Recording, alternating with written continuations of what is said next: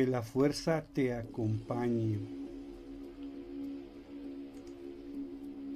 Muy buenas lunas amigos, me da muchísimo gusto saludarles nuevamente en esta noche de viernes 19 de marzo del año 2021.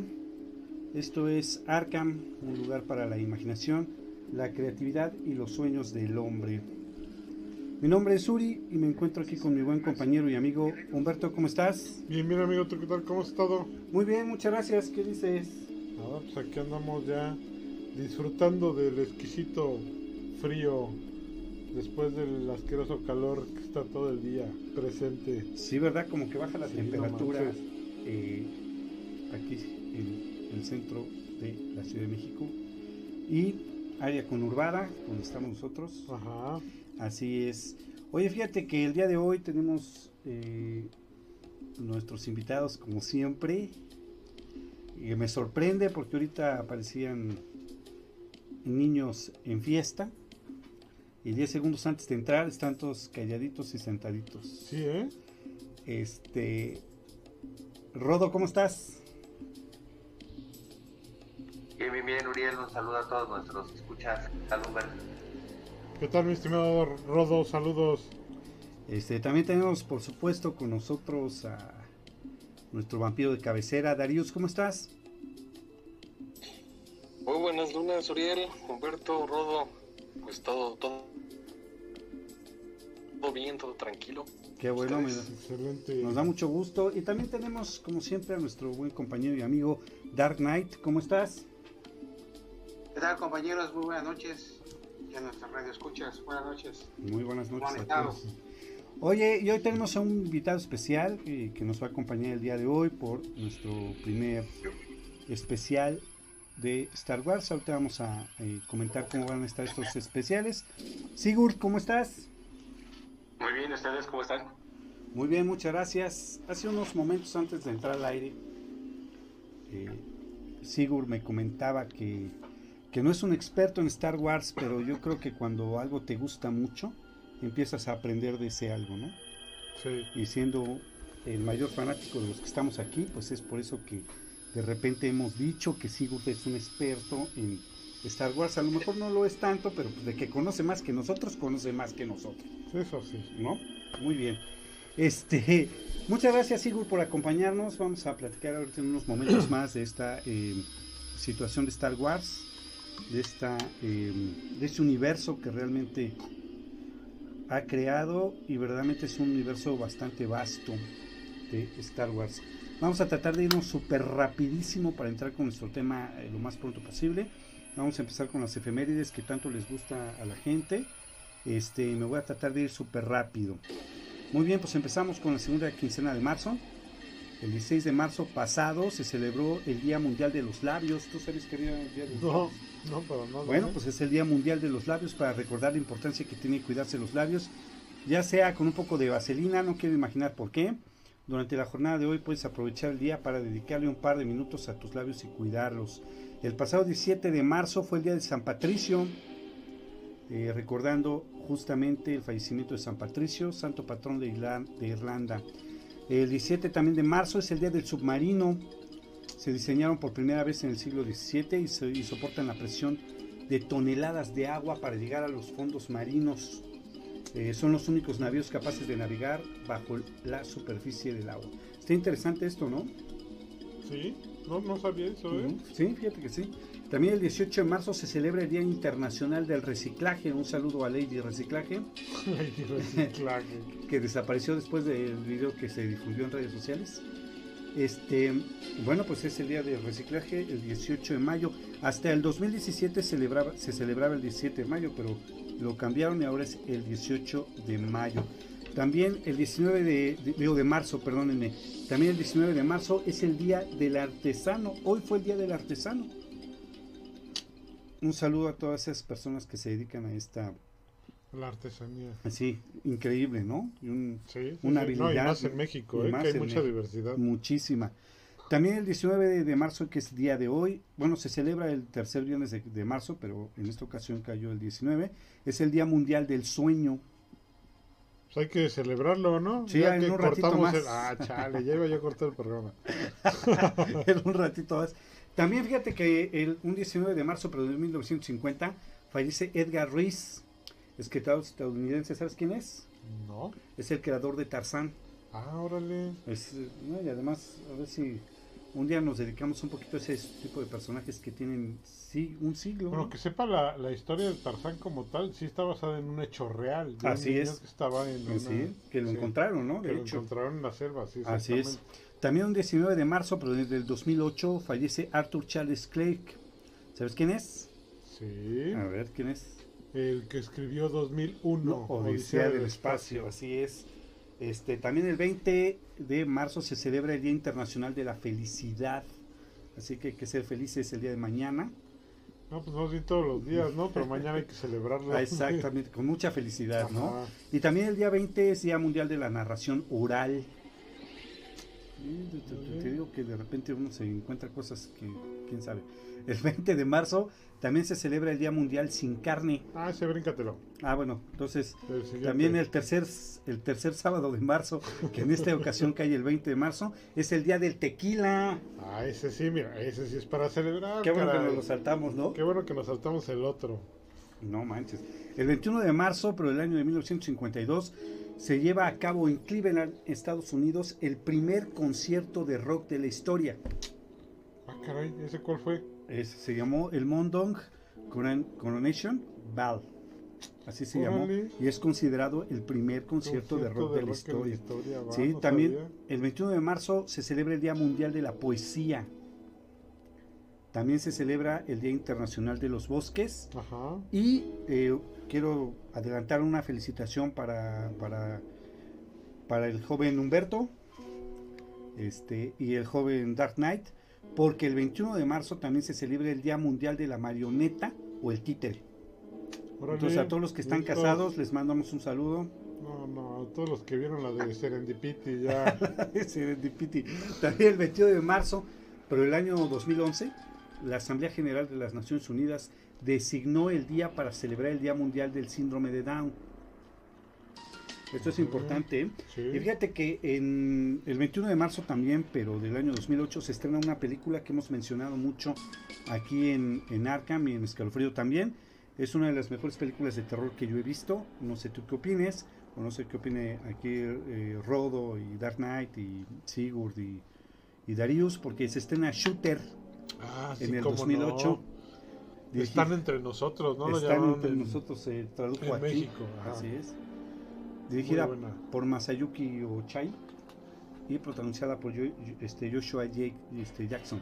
También el 21 de marzo pero de 1868, Nemo, capitán del submarino Nautilus, Ah, toma posesión del Polo Sur en 20.000 leguas de viaje submarino. Órale. Está chido eso, ¿no?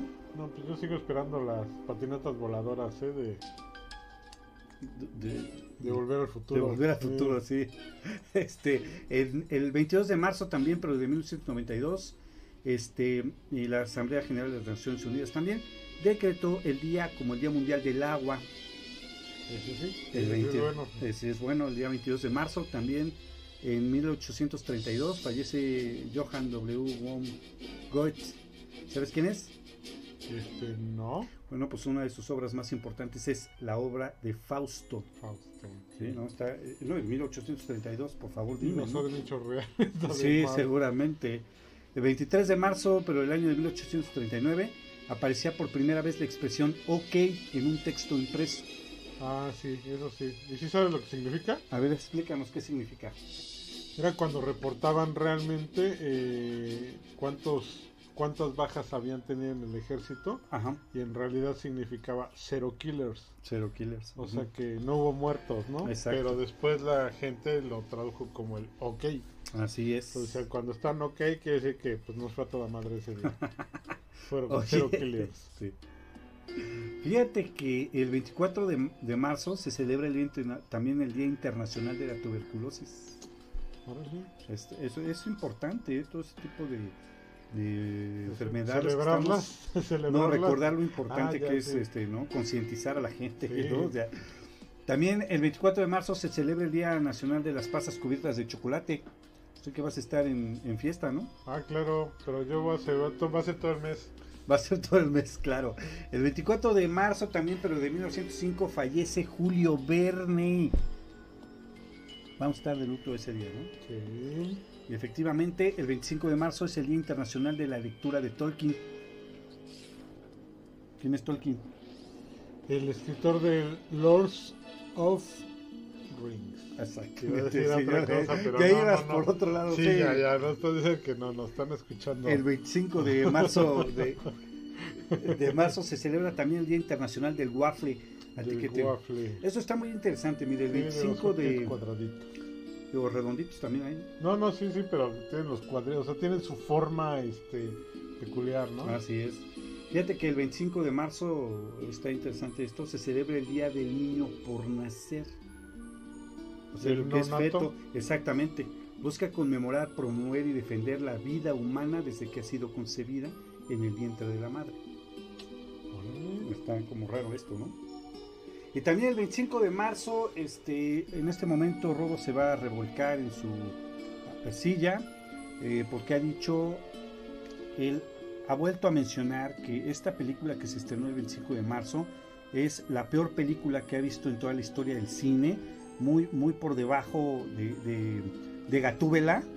Él lo ha dicho, lo ha dicho, tengo las grabaciones porque el 25 de marzo del 2016 se estrena Batman Superman, El Amanecer de la Justicia, y también se estrena una serie de televisión eh, llamada Crypto el Superperro, se estrenó en el 2005, un 25 de marzo.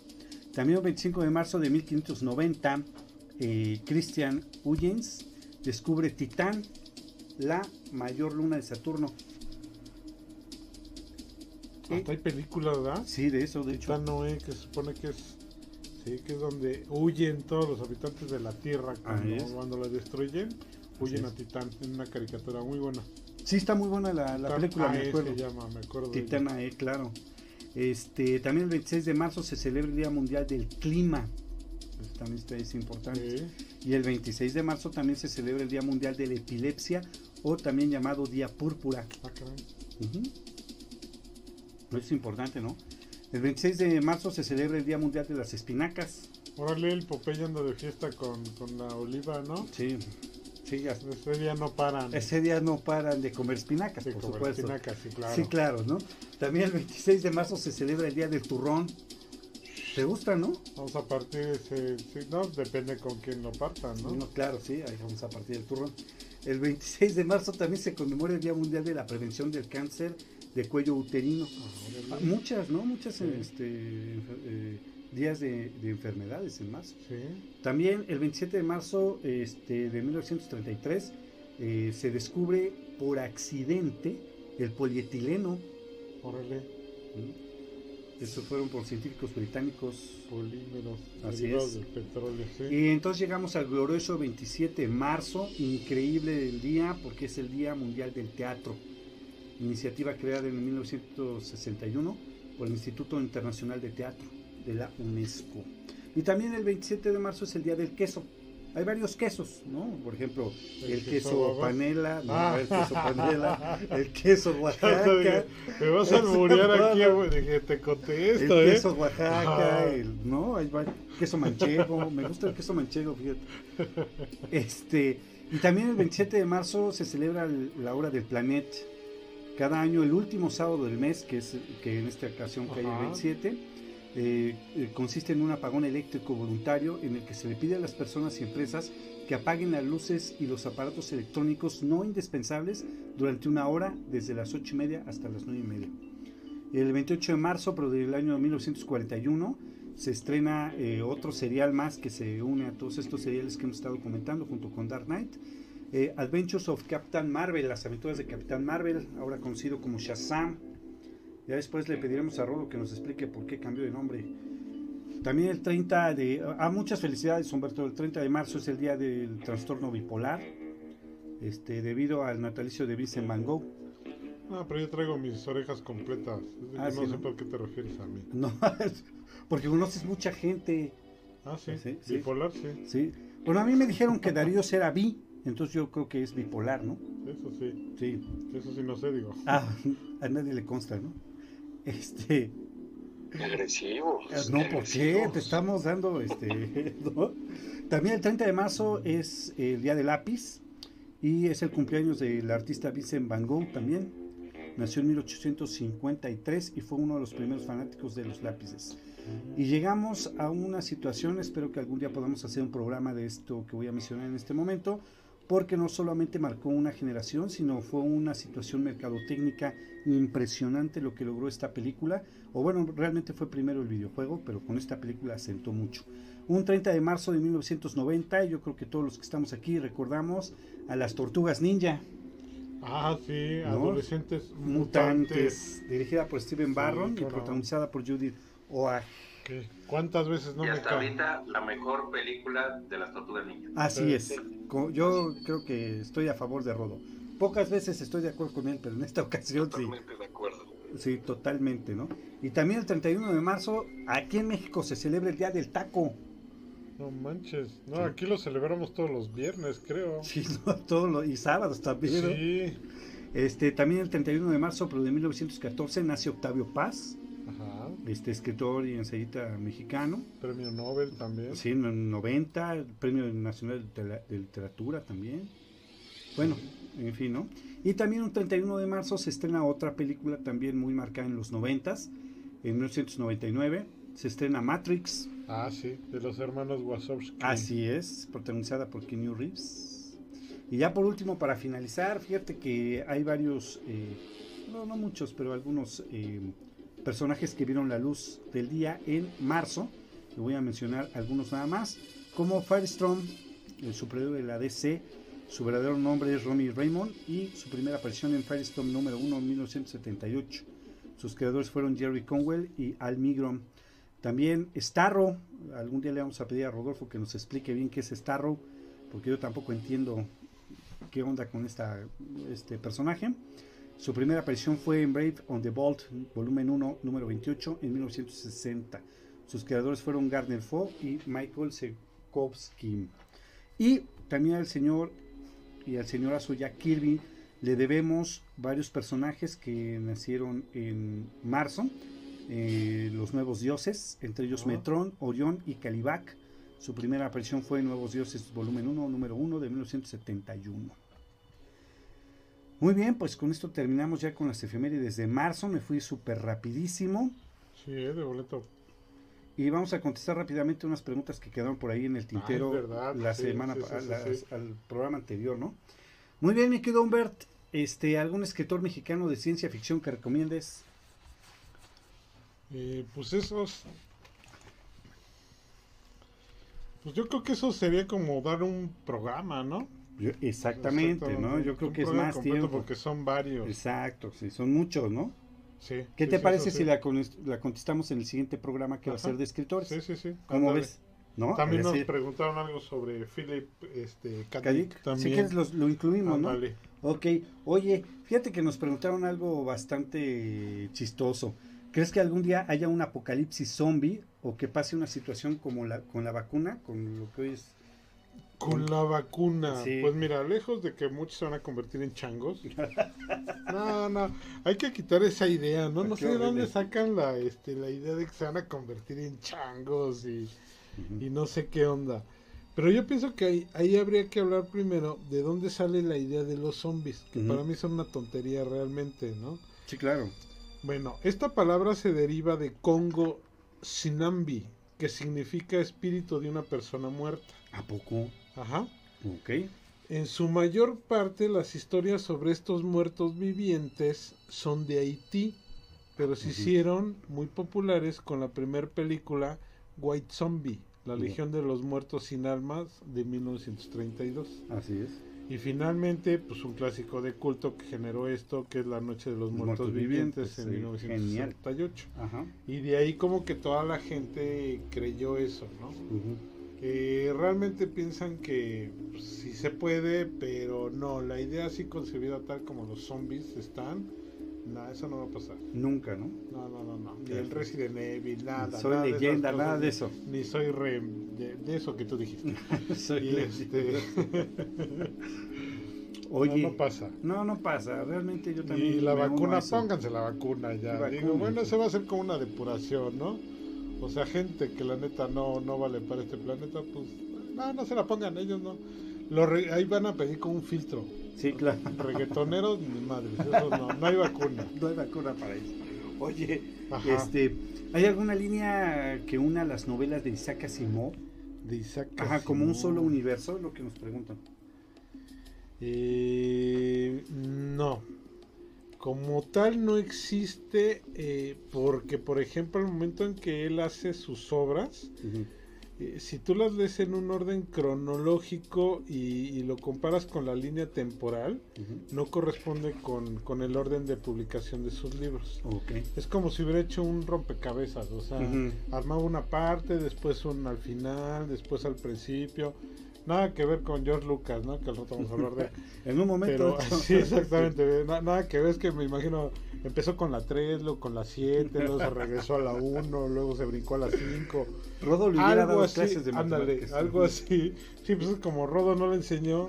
Pues no, pero pues, digo, aquí Asimov fue armando su, su. ¿Cómo se llama? Sus sagas propiamente, las fue armando por separado. Pero si las integras, mira, te voy a decir tre- tre- tres maneras en que lo puedes leer. Va. Realmente vamos a dividirlo en sagas. La primera es la saga de los robots. Ajá. Primero tienes que leer Yo Robot, Ujú. Bóvedas de Acero, No, El. Sol Desnudo, Ah, me faltan como tres. Los Robots del Amanecer Ajá. y Robots, de Impe- robots e Imperio, Imperio, perdón. Ajá. Posteriormente te pasas a la saga de Imperio Galáctico. Órale, ya estás. Esos son tres libros. En la arena estelar, Las corrientes del espacio y Un guijarro en el cielo. Un guijarro en el cielo está muy bueno. Sí, sí, yo lo he leído. Y por último, la saga Fundación. Ajá. Preludio a la Fundación, hacia la Fundación, Fundación precisamente, Fundación e Imperio, la segunda Fundación, los límites de la Fundación y Fundación y Tierra.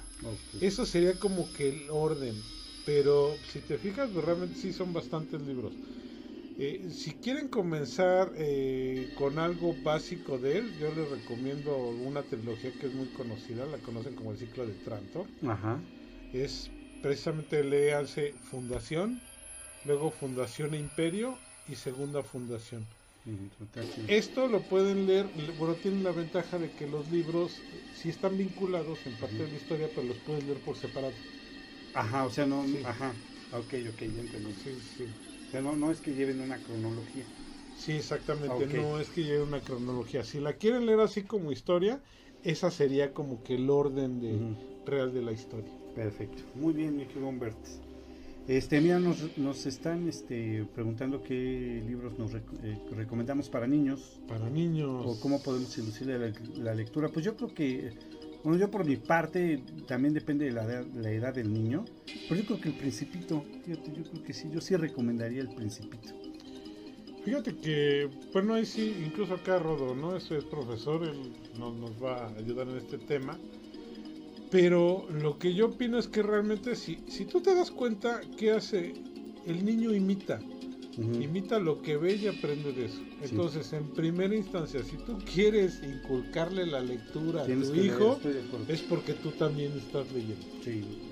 Y ya lo que tú decides leerle a tu hijo, bueno, ahí te van nuestras recomendaciones. Este tipo de recomendaciones las hacemos, son para niños menores de 12 años. Ok, Y, y realmente lo que te dan son valores. ok. Valores, modos de pensar. Es, si gustan, después hablamos de cada uno de esos libros. Pero ahí les va. Por ejemplo, hay uno que se llama El Club del Fuego Secreto. Ok. ¿sí? Este, por ejemplo, son, son protagonistas, son profesores que reclutan a un grupo de niños para salvar al mundo del mal. Ok.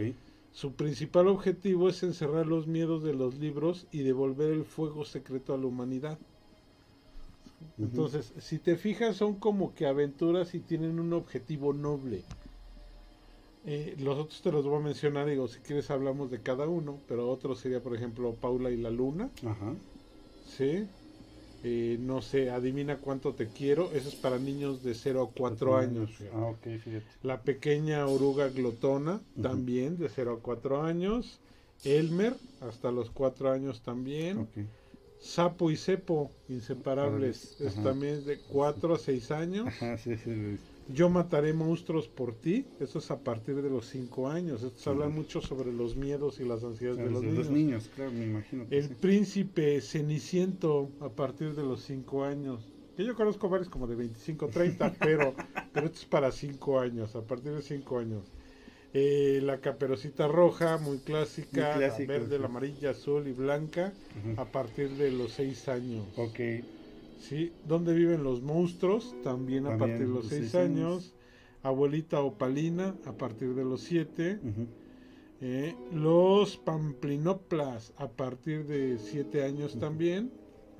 Y vamos a dar el último a partir de 7 años, que es el duende a Mm, rayas. Perfecto. Hay otros que vamos a ir diciendo no, que para más de 8 años, 9 años, Para más o que más menos, o menos vayan porque es el induciendo nivel cognitivo y este de que cada niño. realmente, ajá, exactamente, De cada de- edad. sí, de y para que realmente lo entienda, ¿no? Si Así estás es. leyendo no es un niño, no, no, no agarre el hilo. Exactamente. Oye, pues fíjate, con mucho miedo de que el joven Rodo me vaya ahorita a regañar. Este, me hicieron algunas preguntas a mí personalmente. Espero no regarla, mi querido Rodo. Quiero que pongas atención en estas preguntas que me hicieron. Este, dicen, hola Uri, ¿cuáles son los poderes exactos de Superman? Santo Dios. Ya la regaste, chavo, ya no hables. Pues en primera como que ponerse las mallas, ¿no? No, quitarse los lentes. Ah, sí, quitárselo, eh, ese, es- ese es su segundo poder. Ese es- Ponerse lo- los calzones encima de los pantalones. Ese es un Arriba de las mallas, sí. Fíjate que empezamos yo creo que de arriba abajo. Bueno, pues la vista, ¿no? Este tiene vista calorífica, vista microscópica, vista telescópica, este vista se le llama vista de rayos X porque puede ver a través de las cosas menos del plomo, pero no funciona con rayos X. Únicamente puede ver a través de las cosas, ¿no? Este tiene super oído, tiene super soplido. Bueno, el super soplido es por los super pulmones, ¿no, Rodo? Puede aguantar varias horas la- la- el aire y expulsarlo muy fuertemente. Tiene super fuerza, super velocidad, este, un escudo protector que le rodea el cuerpo de un centímetro de espesor. Este, ¿qué más me falta, Rodo? Eh, bueno, obviamente puede volar. Ah, no, no es. Ah, pues sí, no, pues Este, sí, ¿no? Las Pues sí, super no, mallas. al final digo, es que es muy obvio. Ah, bueno, ok, ajá. Sí, sí, claro. Pero obviamente puede volar. Eh, también eh, recuerda que tiene una alta inteligencia. No Ajá. llega a la de su cantidad, ya lo sé, pero. pero sí es muy, muy inteligente también. Ujú. Otra, yo, yo recuerdo que en un inicio él no volaba, ¿no? O sea, brincaba, Brincaba, muy alto. brincaba. Ah, Ajá. Sí, de hecho, este, Su velocidad también puede ser lo que te me acuerdo. Más rápido que una bala. Y que un camión en, un en- camión en- en Insurgentes a las 2 de las tardes. o sea. Oye, este, que llega a más 20 rápido que kilómetros por hora la rebasa. Americana. no. Este, ¿en qué cómic eh, fue la primera vez que voló Superman, Rodo, recuerdas? Ay, 227. Mm, no, No, no recuerdo el ¿eh? número, pero sí es en Acción Comics, fíjate. Sí, Bueno, pues es que sí, pero es mucho antes, ¿eh? Sí, o sea, de hecho no pasa mucho tiempo sin que Superman vuele, ¿eh? Fíjate. Bueno, pues es que tiene varios poderes, inclusive varios poderes que se le pusieron eh, por tiempos nada más. Este, pero bueno, vamos a hacer una lista de los pues poderes. en la película hasta regresa el tiempo. En la película hasta regresa el tiempo, es Sí. cierto. Muy bien. Eh, hola, Uri, ¿cómo es que Batman le gana a Hulk? Bueno, pues con todo el, el hígado, todo el hígado retorcido de Rodo, debo decir que Batman efectivamente no le gana a Hulk. Lo compra. Lo compra, sí, lo compra. no, fíjate que no le gana, este, eh, David Sierra fue el que nos hizo esta pregunta. Realmente no le gana, eh, bueno, su enfrentamiento lo tranquiliza y este y se convierte de Hulk a Bruce Banner, ¿no? Este, ya creo que expolié aquí un poco, pero para explicar que realmente a golpes no le gana, o sea, Batman, por mucho que le duela a Rodo, siempre ha sido más inteligente que todos, entonces lo logra detener, pero no le gana. Este, ese yo creo que sería la respuesta más acertada, ¿no, Rodo? Sí, sí, recordemos que en ese crossover que, que pues ya tiene muchos años, este, en ese famoso DC contra Marvel, Batman recurre a eso, exactamente, a tranquilizar la esencia de Hulk para tratar de razonar con los Así es. Y es como, como lo vence, cuando Hulk se empieza a debilitar, entonces cuando lo vence, me acuerdo que en el panel es que le da como un, un como su típico caratazo así, manda a dormir, ¿no? Ajá, sí. Entonces, realmente exacto, no, no, le, no le gana, pero bueno, a final de cuentas se podría decir que es cierta victoria, es como cuando se emocionan diciendo que le ganaron. Y este, que es lo mismo, realmente no le gana, pero bueno. Sí, o sea, no le gana, pero sale victorioso, digamos, ¿no? Ajá, exactamente. Ok, eh, pues, ok. ¿Hay alguien que crea que, es, que lo que se cuenta en las historias de Lovecraft y los mitos de Cthulhu que es real? ¿Por qué lo creen? Bueno, sí hay varios eh, grupos, me imagino por qué, porque ha habido varios este, comentarios en Facebook que he leído últimamente, últimamente hace como dos semanas, o un poco más, sobre esta situación. Sí, efectivamente hay varios grupos que piensan que lo que Lovecraft plasmó en sus libros son cosas que él mismo vio o, o que él mismo vivió. Sin embargo, bueno, pues yo lo único que les puedo decir es que hay que hablar de la literatura como tal. Literatura lo hemos dicho aquí una infinidad de veces, eh, que es literatura únicamente, es fantasía, es alguien que no sé si lo vivió o no, pero de su, de su mente salió para poder escribir esas historias. Entonces sí, sí hay grupos que lo creen. Este, vamos a hacer algún, algún este. Se la fumaba bien, ¿eh? Porque este yo recuerdo que estás mencionando esto. En las montañas de la locura. Está cañón. O sea, lo que encuentran en el Polo Sur, no se los voy a espolear, leanlo, está muy bueno. en, las, en, las, montañas de, la, locura. Y luego me pongo a, escuchar aquí en el Discovery al Giorgio, todo eso de, de alienígenas ancestrales, todo eso, y dices, ah, caray, creo que por ahí va la onda, ¿no? Sí, fíjate pero, que... Pero sí, finalmente son historias. Son historias, ¿no? exactamente. Mucha, muy buena no, inclusive ha habido estas cosas que... He visto videos de repente, no, no sé qué piensan, que se oye un ruido en el mar y dicen que es Tulu, ¿no? O sea, no, entonces realmente sí hay personas que lo creen, pero pues volvemos a lo mismo, ¿no? Esto es literatura únicamente. Muy bien, eh, me gusta, me gustaría formar parte de un grupo de lectura. ¿Sabes de alguno acá en Colombia? Me gusta mucho Lovecraft. Ok, bueno, en Colombia no, pero hay una página en internet, es una página en español, eh, se llama Los Hijos de Tulu, así la puedes encontrar. Y yo pienso que, este, pues a lo mejor ahí eh, puedes, pues, intercambiar, interactuar, con la gente. Este, Yurem Ulloa es la persona que nos mandó esta pregunta. Así que así búscala. La página se llama Los Hijos de Tulum. Y por último, ¿qué opinas de Teen Golf del 2011? Bueno, pues este, con todo el dolor de mi corazón y eh, con mucho miedo de que Rodo me parta al océano cuando me vea. Este, la verdad es que como serie es buena, pero realmente el hecho de que traten al hombre lobo como un superhéroe con poderes y que le gusta hacerlo, como que todavía no termina de gustarme esa idea. Recordemos que el hombre lobo es una maldición lo que tiene, sufre realmente con esta situación que está viviendo y la verdad es que como serie pues sí está muy entretenida y todo, pero a mí no me gusta que traten hacia el personaje, como un superhéroe que todo lo puede, ¿no? Entonces, la verdad, esa es la situación. Muy bien, vamos a agradecer a las personas que nos mandaron estas eh, preguntas. Sandra Álvarez Castillo. Saludos, Sandra. Eh, Juan Sánchez. Eh, la Rosa Azul. David Sierra. Y Mario Uribe. Ajá, este, y Jorge Jiménez Cortés. Muy bien. Saludos a todos, gracias por sus preguntas. Vamos a seguir contestando que nos faltaron. Sí, nos faltaron algunas. Este, así que pues vamos a seguir contestando. Muy bien, pues ahora sí vamos a empezar con esto nuestro tema que realmente es lo importante del día de hoy. ¿Qué es Star Wars? La güera de las garnachas. La güera de las garnachas, conocida mejor aquí en México, en todas las esquinas. Muy bien, mi querido este, Sigurd, platícanos un poquito de esto que es el inicio del universo Star Wars y la historia de Star Wars.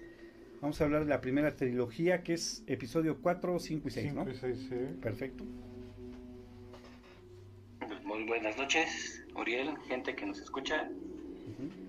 Este, hablando un poquito como, como decimos de Star Wars, ujú. este, pues ustedes saben que cuando salió sería Star Wars normal, no tenía este, ni episodio 4, 5 ni 6. Ok. Ni siquiera tenía este, algún nombre como este, New Hope, Empire Comes Back y este, Return of the Jedi. Esto empezó a, a cambiarse después de haber salido el Imperio Contraataca. Sí. Ya fue cuando se empezó a darle como un título al- a la película en sí, como para diferenciarla.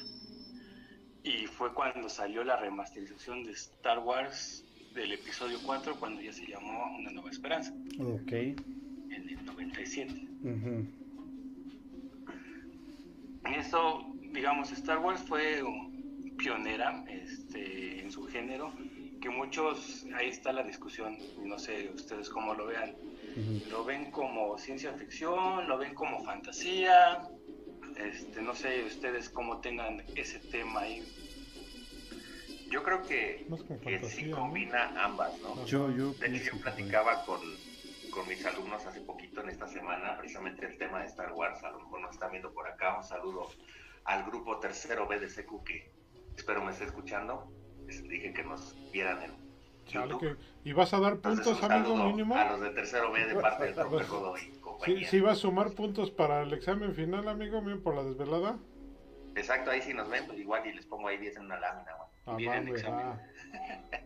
Entonces, platicaba yo con, con mis alumnos esta parte, ¿no? Que es como unión de esas dos eh, vertientes o esos dos géneros, Lo que hace que se vuelva tan rompegénero precisamente una película como Star Wars, porque tenías lo que era una cuestión de ciencia ficción con una odisea espacial, pero a la vez tenías una cuestión de fantasía con el típico eh, caballero que va a rescatar a la princesa. Ajá. Entonces, esa unión que solo veíamos por separado, esos dos géneros que se veían por separado, al unirse ahí, creo que nos dan un nuevo estilo de cine.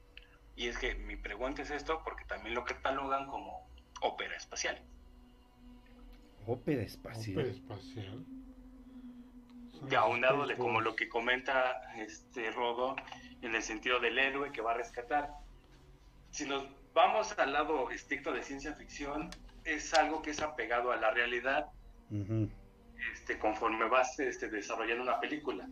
Nosotros podemos decir que más que nada toda la parte de Star Wars, pues no hay nada real hablando de naves, hablando de armas, hablando de este tipo de cosas que se llega más a la fantasía. Ujú. Entonces es por eso que hay este choque que la gente dice que no es ciencia ficción, es fantasía, pero al ser este, este drama que maneja George Lucas, lo catalogan más como una ópera espacial. Ópera espacial, ok. Bueno. Sí, sí, sí, muy bien. Sí, yo sí también pienso que es ficción y fantasía, más fantasía que ficción. Pero Ok. sí, lo de ópera espacial está, está interesante. Está interesante el concepto, ¿no? Porque sí maneja mucho el tema esto del camino del guerrero y todo eso, que ya es una estructura de, de historia como que muy fundamentada. Así es. Oye, Y es que no nos vayamos en el concepto, perdón que los interrumpa, de ópera de la gente cantando. Sí, no, no, no. O sea, No, no, no, ajá. la Lo que es historia la ópera, cómo se va desarrollando, Ajá, el- ok. la- el trama, exactamente los actos, cómo se van manejando. Entonces, más que nada es por eso. Ok. Sí, sí, sí, o sea que no Sí. sea algo Sí, musical. la digamos. estructura, sí, no, no, imagínate. no, no, gracias a Dios no me lo imagino. Este, mi querido Sigurd, ¿por qué te gusta Star Wars? ¿Por qué me gusta Star Wars? Sí. Porque fue algo que no me tocó vivirlo cuando salió. A nadie. Todavía no, este, yo todavía no nacía. Pero fue algo icónico que se fue desarrollando. Y a mí la primera vez que me llamó la atención Star Wars fue cuando mi papá me trajo una figura de, de Lili Ledy de Star Wars junto con mi hermano y de ahí me llamó mucho la atención esta, este tema. Posteriormente, te puedo decir que yo vi la película cuando se hizo la remasterización y fue cuando me gustó todo, todo, todo el tema de Star Wars. Eh, que en esa época no era esa tecnología que hay ahora que se pueden hacer todo por digital. Todo el esfuerzo que hicieron para poder hacer esa película que la sintieras real en ese momento fue lo que a mí me llamó la atención. ¿Qué personaje te regaló tu papá por curiosidad? Ahorita trato de acordarme y si no mal recuerdo, a mí me tocaban los malos. En ese tiempo yo creo que me tocó Darth Vader, a mi hermano le tocó Luke, junto con creo que Wicked. Y no sé si a mí me tocó un gamorreano. Fíjate. Y lo más importante, ¿los tienes guardados? Digo, porque ya ven que ahora ese coleccionismo, ¿cuánto valen las figuras originales? Exactamente esos no, pero sí llego a tener este, una colección, este, no muy grande, pero sí llego a tener de Lili de ese entonces. No encaja, los tengo sueltos, unos completos, otros incompletos. Y también que he empezado a coleccionar este, de las nuevas este, vertientes que han salido, ya con Hasbro, ya con este, las, las Black Series, toda esa parte que me ha gustado mucho. Y algunas naves, no todas, pero sí, este, a partir de ese momento sí me volví fan y coleccionista. Coleccionista de Star Wars, muy bien. Me quiero, este, Dark Knight, ¿andas por ahí? Sí, aquí estamos. Oye, eh, platícanos, ¿tú viviste eh, esta situación de Star Wars o también te tocó después? Mira, este, en el 77, 78 más o menos. Sí. No, la, las películas, ya lo sabemos, pero no llegaban tan, tan rápido. Tan rápido. Y no fue tanto un boom. pero a mí la que me tocó ver ya y que es para mí la que más me gusta es el Imperio contraataca en el 80 o sea, cuando le ponen en su mandarina a los rebeldes. Eh, sí. más, porque esa, esa, esa película fue estrenada en la Cineteca Nacional como una película de este que estaba concursando en, una, en un festival. un festival, claro. Pero ya después de eso la saga hasta el retorno del Jedi, que eso es de, las vi en el cine, todas. La remasterización pues ya me tocó mucho después, pero, o sea, como lo clásico, pues para mí es lo fundamental. Claro, claro. Sí, lo primero, ¿no? Lo primero, porque es que los, los efectos especiales eran, eran tratados de diferentes formas. Ahorita, pues ya con tantos CGI, se pueden hacer muchas cosas, pero antes, o sea, el poder hacerlo más porque a esa, esa esas películas a George Lucas le costaron pues, casi uno y la mitad del otro poder este, filmarlas con un presupuesto muy corto que fue que le dieron porque decían que Star Wars tal cual no iba a poder este, filmar claro. que soñara o sea y es por eso que él consiguió el contrato de los de, de, de, toda la, de toda la mercancía, los juguetes y todo eso. Así con Kenner, que fue cuando se levantaron. Él, él, consiguió, él, consiguió quedarse con todo eso, porque si no hubiera tenido que vender todo. Sí, todo. Fíjate. Está, está interesante esta situación, ¿no? Esto. Muy bien, continúa, mi querido Sigurd. Ya se durmió. ¿Está dormido? ¿Ya se durmió? Creo que ya se durmió, hombre. ¿Sientes que se durmió tú? Sí, Gur. ¿Yo qué? Está. ¿Yo qué? Ah, Ahí lo veo conectado. Ah, sí, ¿verdad? Ah, okay. No digo que continúes, estabas este, contándonos acerca de esta situación de, de Star Wars. Pues como, como te decía, esa, esta parte este, de lo que es la, la clasificación pues es muy, muy diversa, cada quien lo, lo puede tomar este, como mejor le parezca. Sí. Al final de cuentas, a mí me gusta la parte de creer que al ser ciencia ficción en un futuro, pues podemos llegar a, a tener algo así, ¿no? Claro, claro. Y por ejemplo, pues también recordar, ¿no? Por, eh, fue algo que George Lucas tenía como proyecto. Recordemos que George Lucas no era un desconocido en el ámbito del cine, ya había hecho esta película, ¿se acuerdan de THX? Sí. Ya él había hecho esa y la de eh, American Graffiti, American ¿se Graffiti. acuerdan también?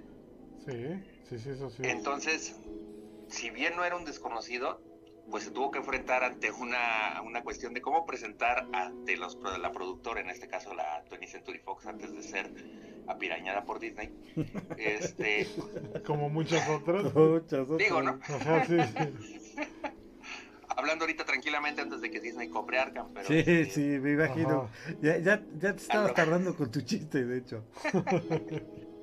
mira, será chiste, pero dentro de unos años que seamos patrocinados por el ratoncito me vas a decir otra cosa. Entonces, en este caso, eh, ir a vender eso, ¿no? Como decíamos ahorita, es una fusión, y creo que alguien mencionaba ahí en, en el chat de YouTube, inclusive también de western, esta fus- fusión de western con una ópera espacial y con lo que es una cuestión de fantasía, Sí. irla a vender y decir, ¿sabes qué? Es que mira, va a ser una historia donde va a ir un mono a rescatar una princesa y hay como extraterrestres y naves y toda la onda.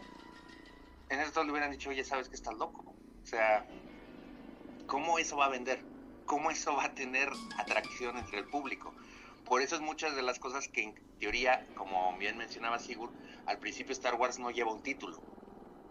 Nada más es Star Wars, no lleva una como una nueva esperanza como lo pusieron después Claro. porque George Lucas inclusive lo dice, yo no pensé que fuera a llegar más allá de la primera película.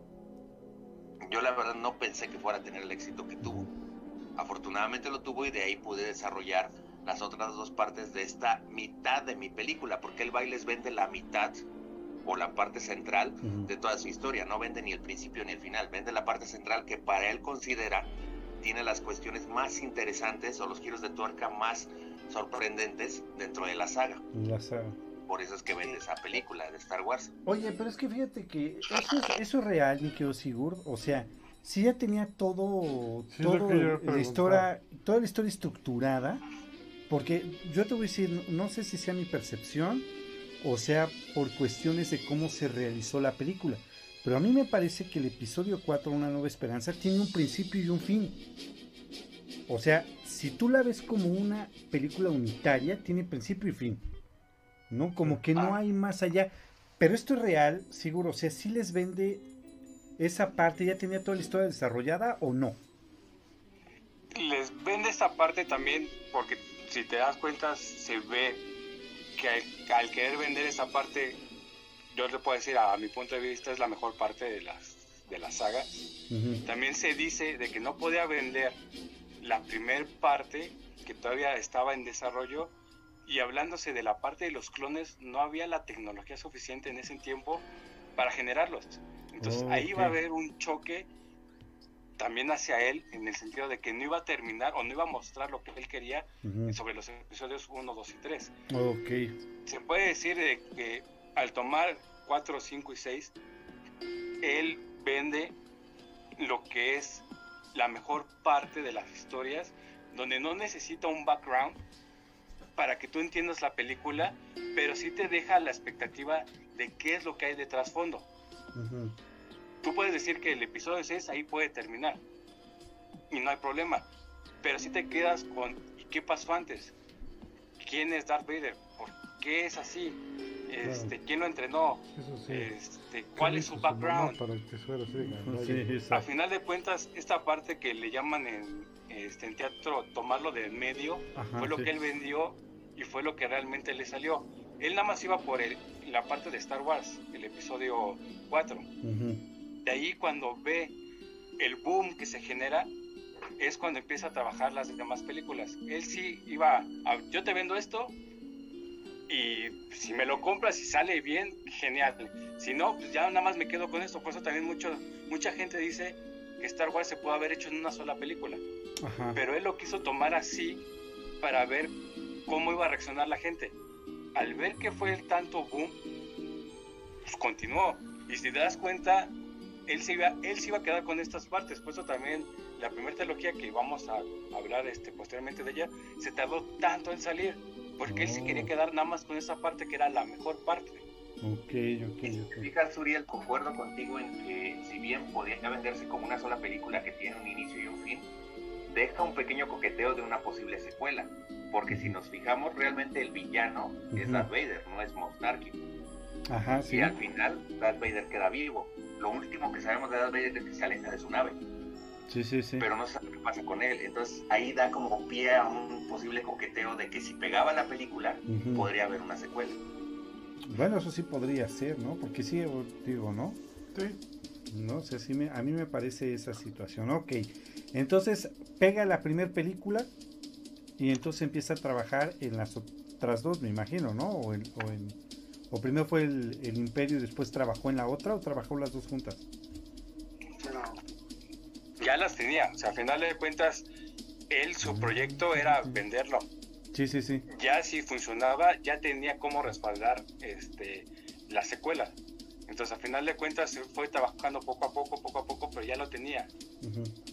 Y si te das cuenta, y también vamos a contestar unas preguntas al final, de que quedan así como que algunos huecos, pero él ya tenía, ya tenía el plan de cómo iba a continuar la saga de 4, 5 y 6. Tanto está así que está la famosa escena que pusieron en la restauración del 97 donde sale Java. Si te fijas, esa escena ya estaba grabada porque Harrison Ford tiene la edad de cuando estuvo en el 77. Sí, sí, sí. Es una- es- Java de Hutt es un personaje que iba a salir hasta el episodio 6, el regreso del Jedi. Ajá. Y él ya la había grabado. Sin embargo, vol- volvemos a esa parte. Como no sabía si la película iba a pegar o no, decide quitar esa parte en, en el sentido también, como dice bien Sigurd, la tecnología que no tenía para poner a Java de Hutt en ese momento. Sí, claro. Recordemos que utiliza un actor para que haga la parte de Java. Ok. Han Solo o Harrison Ford se refiere a ese actor mientras está haciendo la escena y no la ocupa por dos razones. Una, porque no sabía si iba a pegar la película y poder tener luego una explicación de quién era Java de Hutt Ujú. y qué implicaciones tenía con Han Solo. Y segunda, por la animación o el- presupuesto, más que nada, el presupuesto yo creo que sería la palabra correcta que tenía para esa primera película. No, pues está como acá, ¿no? Ok, mi querido continúa. Oye, oye, dime. mi buen, buen Rodo, buen Rodo, nada más un, comen- un comentario ahí al, al margen. Ahorita que mencionaste del presupuesto, creo que también hay que mencionar que, que cua- cuando, cuando George Lucas va a hacer la primera película, él, él, el presupuesto era enteramente de él. O sea, él puso de su bolsillo, Sí. si no es que el 100%, pues, la mayoría del, del, del- la- del presupuesto Del para hacerla, porque ningún estudio le compró la idea.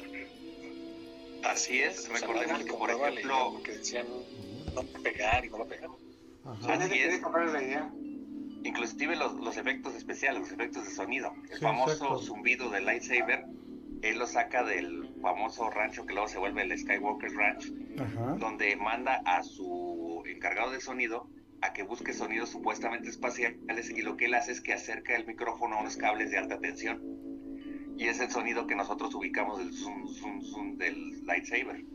Precisamente porque no tenía forma de elaborar sus productos o en este caso sus Sí, efectos. sus propios Buscó algo efectos. cotidiano para generar estos efectos espaciales. Órales. Oye, ¿y la anécdota del tenis sí es, sí es cierta o no? Ajá, dicen que sí, sí, ya sé cuál dice. Que grabó una suela de tenis y es este Como si fuera un, este, un destructor imperial. un destructor imperial exacto.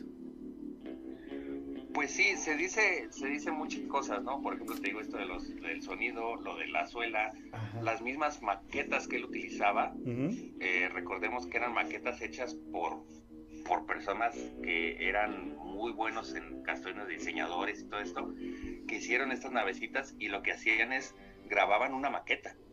Esto es lo, lo realmente aplaudible de Star Wars. O sea, todo lo que estamos viendo, esta enorme pantalla, como tú dices, cuando al principio de la película sale todo el destructor imperial, que lo vemos por la parte de abajo, es precisamente una maqueta. Todos los efectos los hizo con maquetas y eso es algo realmente aplaudible para la época en lo que lo hizo. Ajá. Sí, claro. Y de hecho, digo, hablando un poquito rápido del, los episodios 1, 2 y 3, el general Grievous, la tos que tiene es una tos de una gripe que tuvo George Lucas. ¿A poco? Sí, entonces esa parte de que él tenía de ese ingenio para hacer ese tipo de efectos especiales fue lo que este, le dio auge a, la película y mostró este, la capacidad de George Lucas. Vaya. ¿Quién lo diría? Sí, porque la verdad está, está, está, locón. Ok. Recordemos, por ejemplo, igual en el episodio 4 los bandas eran elefantes. Sí, sí, sí. eran elefantes disfrazados. En ese entonces pues, no teníamos la tecnología como para hacerlos por computadora. Entonces, es realmente, te digo, muy aplaudible lo que él hizo. Tanto así que, fíjate, hay películas que tú ves ahorita en la actualidad y ya se ven desfasadas. Sí. Ya se ven viejas. Star Wars, si bien tiene un sentimiento de nostalgia la primera trilogía, sí, no, no se, ve así. viendo creíble. Sí, sí, no se ve así. Tú sigues viendo las naves y se ven creíbles, se ve que está en el espacio, se ve realmente esta atmósfera de Star Wars. Pues déjame decirte una cosa, mi querido Rodo. Yo sé que me vas a odiar toda tu vida por esto que voy a mencionar en este momento, pero me parece que ninguna de las otras dos trilogías ha logrado superar en ese aspecto a la primera. O sea, yo sé que para ti el episodio 7 es lo máximo que ha habido en el cine, porque tú lo declaraste varias veces, pero realmente ninguna de las otras películas que salió posteriormente ha logrado superar este, eh, las primeras tres. Pero el regreso del Jedi creo que en los efectos supera un poquito a las otras dos, fíjate. Eh, hablando de efectos especiales. Yo igual, o sea, ya, ya como dices, hablando ahora sí fuera de coto, yo estoy totalmente de acuerdo. Creo que la, la magia de Star Wars, la esencia de Star Wars se presenta en esta primera trilogía. Sí. Lo que es la esencia, lo que es la filosofía que vamos a hablar ya ahorita que, que Sigur pase a comentar el episodio 5, donde se mete más en este misticismo de lo que es el Jedi, el uso de la fuerza, etcétera, lo refleja excelente esta primera trilogía. Perfecto. Entonces, ahorita que hablemos ya del, del Imperio Contraataca, veremos esta cuestión del misticismo de la fuerza, por ejemplo, ¿no? Que después más adelante ya sabemos cuando nos toque hablar de la primera trilogía en cuestión de de tiempo, de, digamos, episodio 1, 2 y 3, le dieron la torre con los glorianos, pero este es una, es una cuestión que se volvió casi, casi, podríamos decir hasta de cierta manera, como una religión, lo que es la, la fuerza. Este, fíjate que en ese aspecto, ahora sí que perdónenme, discúlpeme todos, pero en ese aspecto de, la fuerza y más bien el, la imagen un poco de Darth Vader, que para mí es el mejor villano que maneja todas las trilogías de Star Wars, este, como que le da una situación muy vampírica, ¿no? Al, al personaje y a la situación de Star Wars, me parece.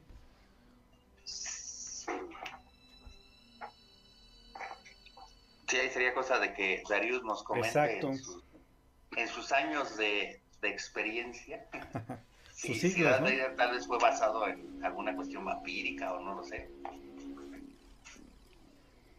Pues, bueno, antes me gustaría, me gustaría que me definieras a qué te refieres con e-, ese concepto de, mm, vampírico. Te voy a decir por qué. Primero está, es completamente negro. O sea, primero es completamente negro, su vestimenta es como una vestimenta muy elegante o sea, no, no hablamos de un villano, digo, perdón, no sé, un villano, no, no el guasón, ¿no? Con un traje morado, ¿no? Este, cosas verdes, ¿no? Si, si tú te fijas, es, un, es su uniforme, por llamarlo así, aunque él solamente lo ocupa, su uniforme es completamente oscuro y es elegante, ¿sí? Le incorporan la capa y ese manejo de la fuerza de... Eh, no sé, de tener cierto control en las personas, a mí me parece que es una situación muy vampírica. Pues mira, muy, sobrio, ¿no? A la vela Lugosi, tal vez. Ajá, por ejemplo, ¿no? Pues realmente, más que, más que mm, un toque vampírico, bueno, sí, si, te, si lo enfocamos un poco a lo que es el tema de, oscuridad, o sea, de, misterio, ¿no? de lo desconocido. Sabemos que, en, en, general, en general el humano le teme a lo desconocido, a lo, a lo misterioso. Y hasta cierto punto le da curiosidad. Entonces, sí, sí podría decirse que tiene un toque, un toque vampírico, si lo enfocamos enteramente a lo, al misterio y a la oscuridad. A esa, a, ese lado malo, si lo quieres ver así, del, del, del, ser humano. Ok, muy bien. Está bien, continúa mi querido Sigurd. Pues ahora sí que retomando y hablando del episodio 5, El Imperio contraataca. Ajá. Para mí, este es eh, la mejor película. Ok. Yo le doy sí su peso a, la primera película porque fue el boom, fue la que hizo que todo esto creciera, fue la que se hizo que se volviera religión Star Wars, pero para mí el punto de vista que se maneja el Imperio contraataca de la transición de un pueblerino, unirse con la fuerza, entrenar, el dejar el entrenamiento a medias, el rescatar este, a sus amigos y fallar en el intento, el mostrar que el lado oscuro es más fuerte que el lado luminoso en este punto porque él no había terminado su entrenamiento, a mí esa parte me, me gusta porque al final de cuentas ves la debilidad que puede tener para mi punto de vista el lado luminoso en contra de este lado oscuro. Ok. Eh, quitando el de yo soy tu padre y que todo el mundo se emocionó porque tenía ahí como que la noción de que sí, no, este, qué va a pasar y cosas así. Quitando esa parte que a la, a la gente le encantó, este, ver la lucha del padre contra el hijo, a mí, a mí esa parte del lado oscuro dominando al lado luminoso fue lo que a mí me encantó de esta película. El ver a un Luke derrotado, este, que realmente acepta su destino. Afortunadamente este, se puede escapar, pero él ya aceptando su destino y viendo que contra que se está enfrentando es más que nada su padre, esa, esa parte a mí me, me gustó. Es algo este, que no puedo decir así de la emoción que me dio. Ah, claro, claro. ciertamente es una película un poco diferente, ¿no? Es una de las películas que vemos que al final realmente gana el, villano. O sea, al final de la película ganó el villano, ¿no? Sí, sí, sí. Está, está interesante. Muy bien. Sí, es, una de las películas, como tú bien dices, ¿no? Los, buenos parecen tener todo en contra, ¿no? Sí. Este, Luke Skywalker pierde una mano, se entera que el villano contra el que está combatiendo es su padre. Que hay una, una anécdota curiosa, es que si bien no existía la fuga de información como hay ahora con todo esto del Internet y todo lo demás, eh, los únicos que sabían realmente ese diálogo de, de Luke, yo, este, no, Luke, yo soy tu padre, o sea, él no, no, no, lo, no lo maté, sino yo soy tu padre, eso estaba inclusive a candado y puerta cerrada, que solo cinco personas en toda la producción sabían realmente el verdadero diálogo. Únicamente lo conocía, obviamente, George Lucas, Mark Hamill, eh, Eric Jones, que era el que hacía la voz de Darth Vader, el, el, editor de, de, de, la película y el director. Eran las únicas cinco personas que sabían el diálogo. Para los demás, inclusive cuando este David, David Prowse, que sabemos que es el que actúa a Darth Vader y ya le ponen encima la voz de Eric Jones, él decía, no, Obi-Wan mató a tu padre ese era el guion original, lo que decía. Sin embargo, realmente era que Darth Vader era el padre de Luke, pero lo querían mantener lo más oculto posible para tener un impacto de tal fuerza cuando se viera en el cine. Entonces, toda esta cuestión que trae el, Imperio contraataca, repito, donde a los huesos se va, pero de la patada, Citripio lo destruyen, este, Artus se lo come el monstruo en Dagobah, eh, Han Solo lo congelan en, carbonita, en fin, el dragón milenario nunca funciona, descubren su base en Hot, etcétera, es como como hacer un, como tú bien dices, creo que lo mencionaste, es una película muy diferente, porque es un tratamiento donde no siempre termina en un final feliz, donde los buenos triunfan y el mal lo derrota, ¿no? Sin embargo, creo que es el, lo que se dice ahora popularmente en inglés el cliffhanger, es decir, esa cuestión de dejarte picado, decir, bueno, ¿qué va a pasar, no? Claro. O sea, la expectativa de decir, bueno, ¿y qué va a suceder? ¿Van a rescatar a Han Solo? ¿Qué va a pasar? ¿Se va a enfrentar con su papá? Eh, nos presentan personajes icónicos como Yoda, el emperador, Boba Fett, que más adelante agarra una fuerza tal que gracias a eso tenemos una serie como El Mandaloriano. Sí, no manches. Eh, todo eso es una cuestión muy enriquecedora. También recordemos igual una anécdota muy chistosa es en cuando van a congelar a Han Solo, el diálogo decía, la princesa Leia decía, te amo. Y se supone que Han Solo le respondía, yo también. Sin embargo, Han Solo le dice al director, ¿sabes qué? No es algo que diría Han Solo. La forma de ser de Han Solo no es esta. Entonces déjame cambiar el diálogo. Y es el famoso diálogo que ahora ubicamos, que dice la princesa Leia, te amo, y ella le dice, lo sé. Ajá, sí porque es una forma de ser de Han Solo. Entonces es una película que en, en, toda la extensión de la palabra es una obra maestra. De hecho es una de las películas mejores consideradas en la industria cinematográfica y está rankeada en un muy buen lugar debido a todos estos conceptos que estamos hablando. ¿no? Hablando. No, y además este el manejo de los colores, ¿no? O sea, el episodio 4 es completamente rojo el episodio, arenoso el episodio. El Imperio contraataque es blanco completamente. Nieve, las naves, blanco completo. Y el regreso del Jedi, verde. ¿No? Todo, bosco, este, todo bosque, puro bosque, es completamente verde el episodio. O sea, como que maneja también ese tipo de situaciones cada uno de la película, ¿no? Cada una de las películas. Sí, así es, un, buen uso de la psicología del color. Ah, exactamente, exactamente. Y del Rodo sí se puso a estudiar ahora, ¿no? Que tiene que salir mi lado de diseñador.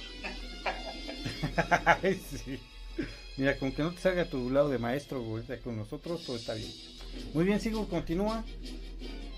Mira, digo Ahora sí, retomando este, y recapitulando esta parte de, del Imperio contraataca, se puede ver este Luke siendo entrenado por Yoda, a final de cuentas él en un principio rehúsa porque él no tiene la edad y él no ve la capacidad para que lo pueda entrenar. Ve potencial, pero él no lo ve la edad pertinente y por lo que él tenía este, guardado. A final de cuentas, la parte sensible de hablando de sentimientos, todo eso, Yoda ya sabes cómo es de que decía, no puedes tener estas inclinaciones porque no eres capaz de controlar la fuerza. Esta parte del entrenamiento me gustó. Hubiera preferido que se hubiera extendido otro poquito más. Pero se demuestra la capacidad que, que tiene Luke este, hacia la fuerza.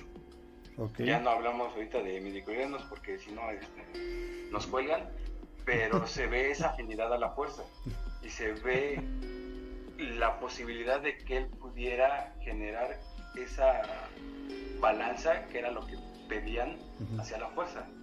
Obviamente a mí hay algo que no me gusta en esa parte de Yoda, que si es un gran maestro Jedi, que sí puede ver hacia un futuro, hablando de los Skywalker, como que siempre hay una traba, ¿no? Sí, claro. No puede ver más allá cuando él es como digamos en este tiempo eh, prácticamente el mejor Jedi. Entonces, este, hay algo así como que a mí me choquea en, ese sentido de que no puede ver más allá, más allá de lo evidente. Este, pero es algo que sí te deja así como que la pauta de qué es lo que va a pasar, ¿no? Tampoco no te la quieren vender tan fácil de, ah, sí, yo la sabía y eso, pero esa parte a mí, a mí me gusta y a la vez me choquea.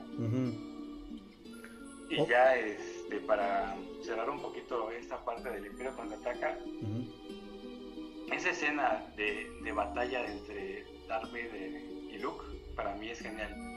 Muchos pueden decir, ah, pero no es tan este, acrobática como las primeras, las primeras películas. Pero al final de cuentas, es su estilo de pelea en ese entonces. Y la música, el escenario, el dramatismo que le dan, para mí es una excelente batalla. Sí. Sí, es no, y, y, efectivamente ahí como nos comenta uno de nuestros escuchas, creo que es Star Garduño. Sí, vamos a mandar un saludo. Eh, un saludo precisamente a César. Eh, en este caso es algo muy icónico también el episodio 5 por la música, como bien dice él.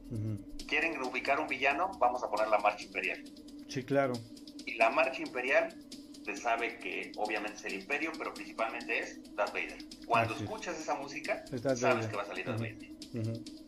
Entonces, eso también dio una super esencia a Star Wars. Creo que inclusive me atrevería a decir que la marcha imperial es mundialmente más reconocida que la música original de Star Wars, es decir, que la canción, digamos, tema clave de, Star, Wars. Yo me eh, recomendaría, o más bien me atrevería a decir, que es más reconocido. Pues fíjate que deja de lo reconocido, todos los soundtracks de Star Wars es icónico. Ajá. Eh, como en algún momento creo que llegamos a comentar, o sea, yo creo que es uno de los temas históricos del cine y fuera del cine. Eh, yo, yo pienso que también el, sonido, la música, el soundtrack completo, levanta eh, la esencia de Star Wars, pero increíble. O sea, sí, es que bueno, tenemos a, a John Williams, no es cualquier compositor, ¿verdad? No, sí, ya lo Star Wars, Indiana Jones, Tiburón. Todas las máximas, ¿no? Todas las máximas, ¿no? Entonces, Exacto. Realmente... Y escucharla en vivo, esa, esa música, me tocó el privilegio de ir al Palacio de Bellas Artes y escucharlo, es impresionante. Claro. hasta la piel se te pone chinita de, de, cómo te adentra a la película porque te hacen proyección de la película mientras van tocando y es, genial.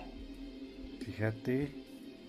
No, sí está, está impresionante, o sea, la música, etcétera, ¿no? Este, eh, bueno, pues yo creo que de las, lo repito, de los soundtracks más importantes, yo creo que la historia del cine es Star Wars junto con Superman, junto con Indiana Jones, lo mencionaste en su momento, Tiburón, ¿no? Encuentros cercanos del tercer tipo. Encuentros cercanos del tercer tipo, es cierto. Sí, exacto, o sea, ¿qué, partitura de John Williams mencionas y no lo ubicas? O sea, luego, luego le reconoces la tonadita, ¿no? Sí, claro.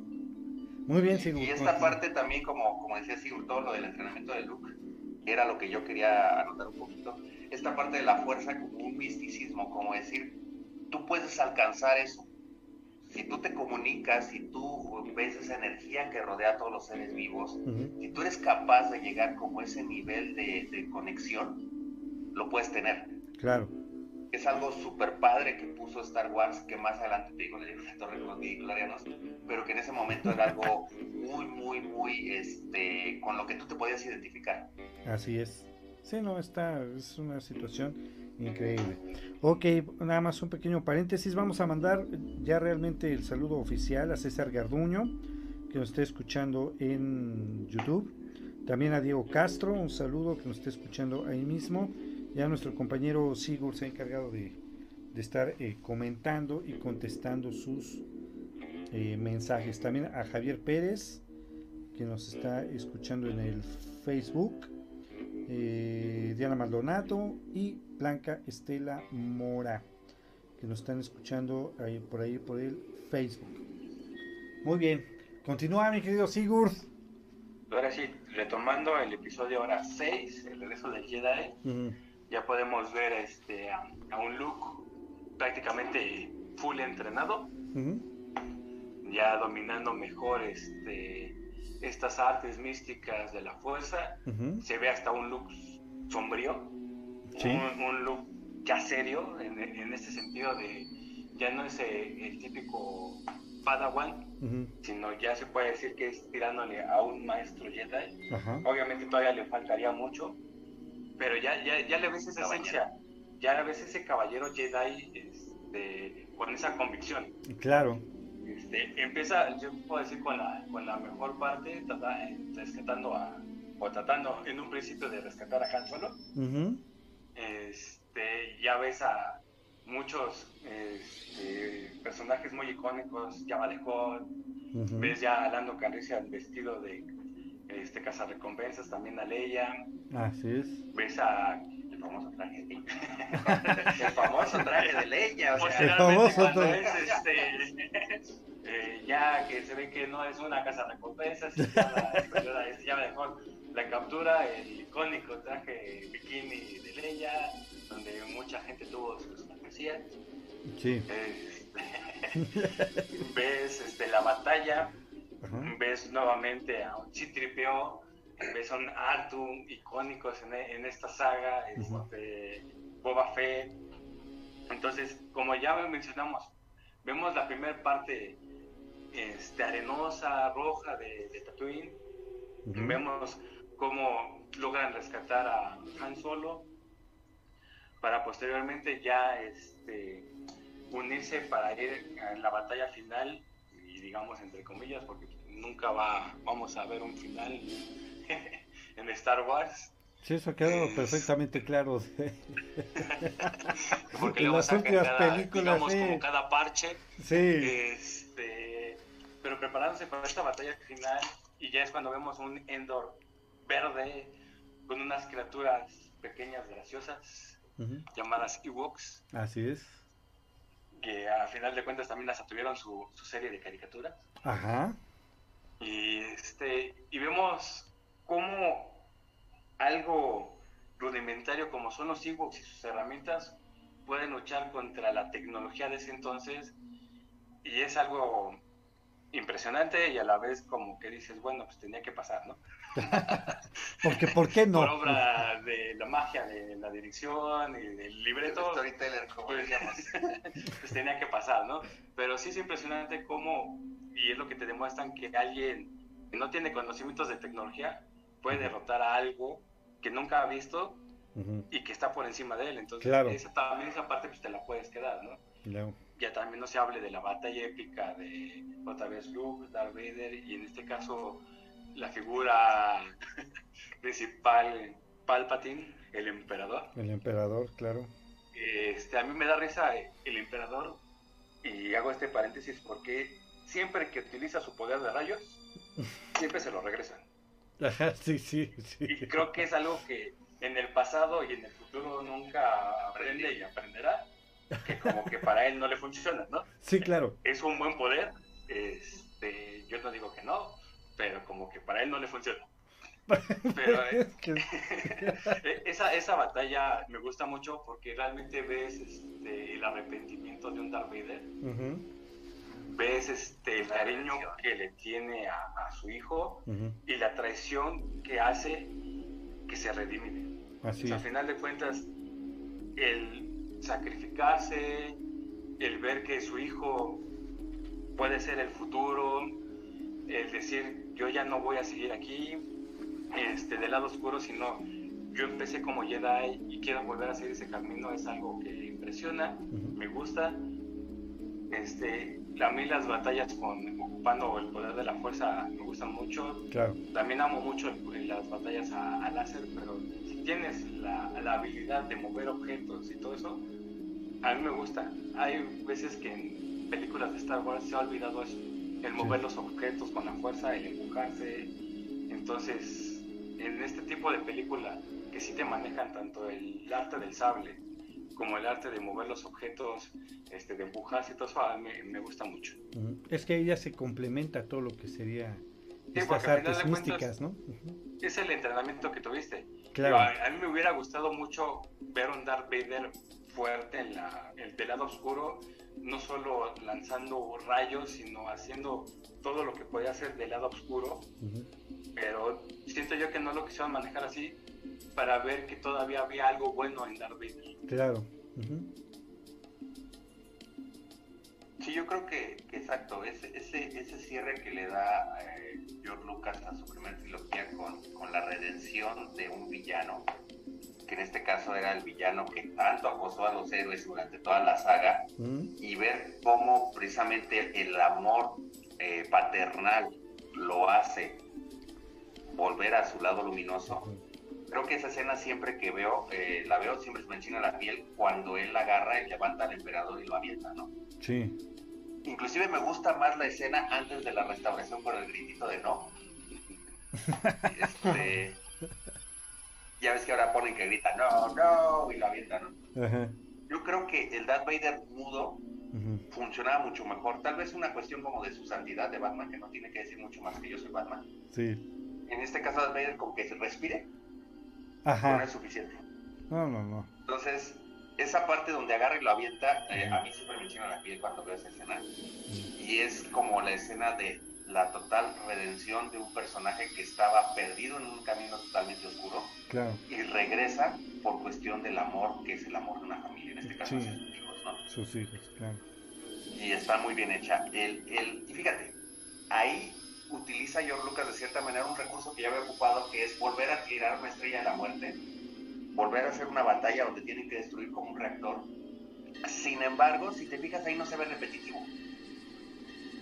Entiendes que es otra vez una estrella de la muerte y bla, bla, bla. Sin embargo, también disfrutas mucho esa batalla cuando entra el, el halcón milenario junto con, bueno, Lando y Wedge, y que al final ellos, ellos son los que destruyen la, la estrella de la muerte, el reactor también te tiene totalmente atrapado. A diferencia de lo que ahora hicieron con la última trilogía, donde estás fan con lo mismo, pero ahí sí ya tú lo ves totalmente como fan con lo mismo. Claro. Dices, esto ya lo vi antes.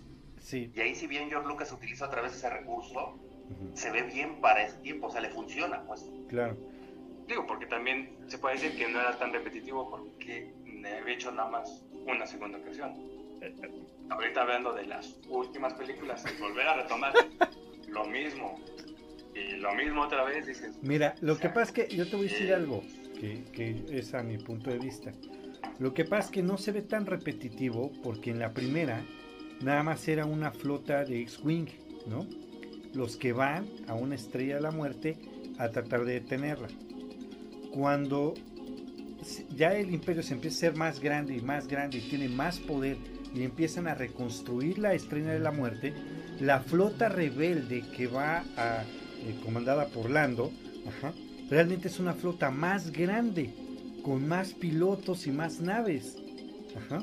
Entonces no se ve tan repetitivo como podría ser. Por ya en las últimas, que posteriormente hablaremos de ellas, las películas favoritas de Rodolfo, este, es, creo que son hasta los mismos comandantes de cada nave. Sí, exacto. O O sea, sea, entonces ahí es donde dices, espérame, o sea, ya ocupaste un recurso y lo vuelves otra vez y otra vez, como que no, no me cuadra mucho, ¿no? Esa No. es, es la situación. na- nada más lo único diferente es que la potencia es más grande. Ya no es Ajá. una estrella, es un planeta. Es un planeta, ¿no? Y falta que para demás episodios ya no sea un planeta, sea una galaxia. Bueno, un sol, ¿no? Ser un sol. Que les debo, les debo comentar es que George Lucas no había pensado ese final para el retorno del Jedi. ¿A poco? Ese no era su final. Su final era que Luke Skywalker se volviera Darth Vader. Tomara, tomara ah, el manto de Vader y se convirtiera él en, en el nuevo Vader. Ese era el, el final que quería para el retorno del Jedi, pero finalmente la, mer- la mercadotecnia, es decir, que tuviera más eh, presencia con los para los niños, con los Ewoks, con todo eso, cambiaron todo y reescribieron todo eso, todo, todo ese final. No, pues O toda esa, esa historia del retorno del Jedi. Fíjate. Y fíjate, tanto se volvió, inclusive ahorita que mencionas esto Dark Knight, tan canónico que después cuando se hace el universo extendido, antes de que pusieran, que pusieran los episodios 7, 8 y 9, Ujú. una de las cláusulas que tenía Lucas para todo el que escribiera eh, episodios Posteriores. extendidos después del episodio 6 era no puedes matar a Luke Skywalker y Luke Skywalker si se va al lado oscuro tiene que regresar al lado luminoso. No se puede volver malo de- indefinidamente. Ajá. De tanto que ya lo convenció esa cuestión que dice ahorita Dark Knight, que a lo mejor en ese tiempo por mercadotecnia tuvieron que hacer esa cuestión de adaptar como un final feliz. Ajá. Este, lo terminó convenciendo tanto que era una de las cláusulas que imponía. No podían matar a Luke Skywalker y si iba al lado oscuro tenía que regresar al lado luminoso. Fíjate. Es que fíjate que, digo, no sé qué opine Sigurd, eh, Rodo, Dark Knight, eh, Darius, pero me parece que el personaje de Luke Skywalker, este, pues yo creo que era eso lo que tú esperabas, ¿no? O sea, que nunca eh, se fuera al lado oscuro, ¿no? Yo por lo menos yo eso fue lo que esperé, ¿no? Y posteriormente, después de ver las otras trilogías, dices, caramba, es que Luke creo que es el único personaje que está como más o menos limpio, ¿no? Fíjate que, fíjate que no tanto, yo, no diría, no, no diría tanto de, que se permanece limpio, sino que precisamente lo que esperaba era que él obtuviera o lograra ese balance en la fuerza.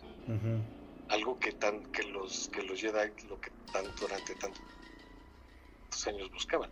Porque incluso en, el, universo extendido, hablando específicamente de, videojuegos, en los videojuegos hay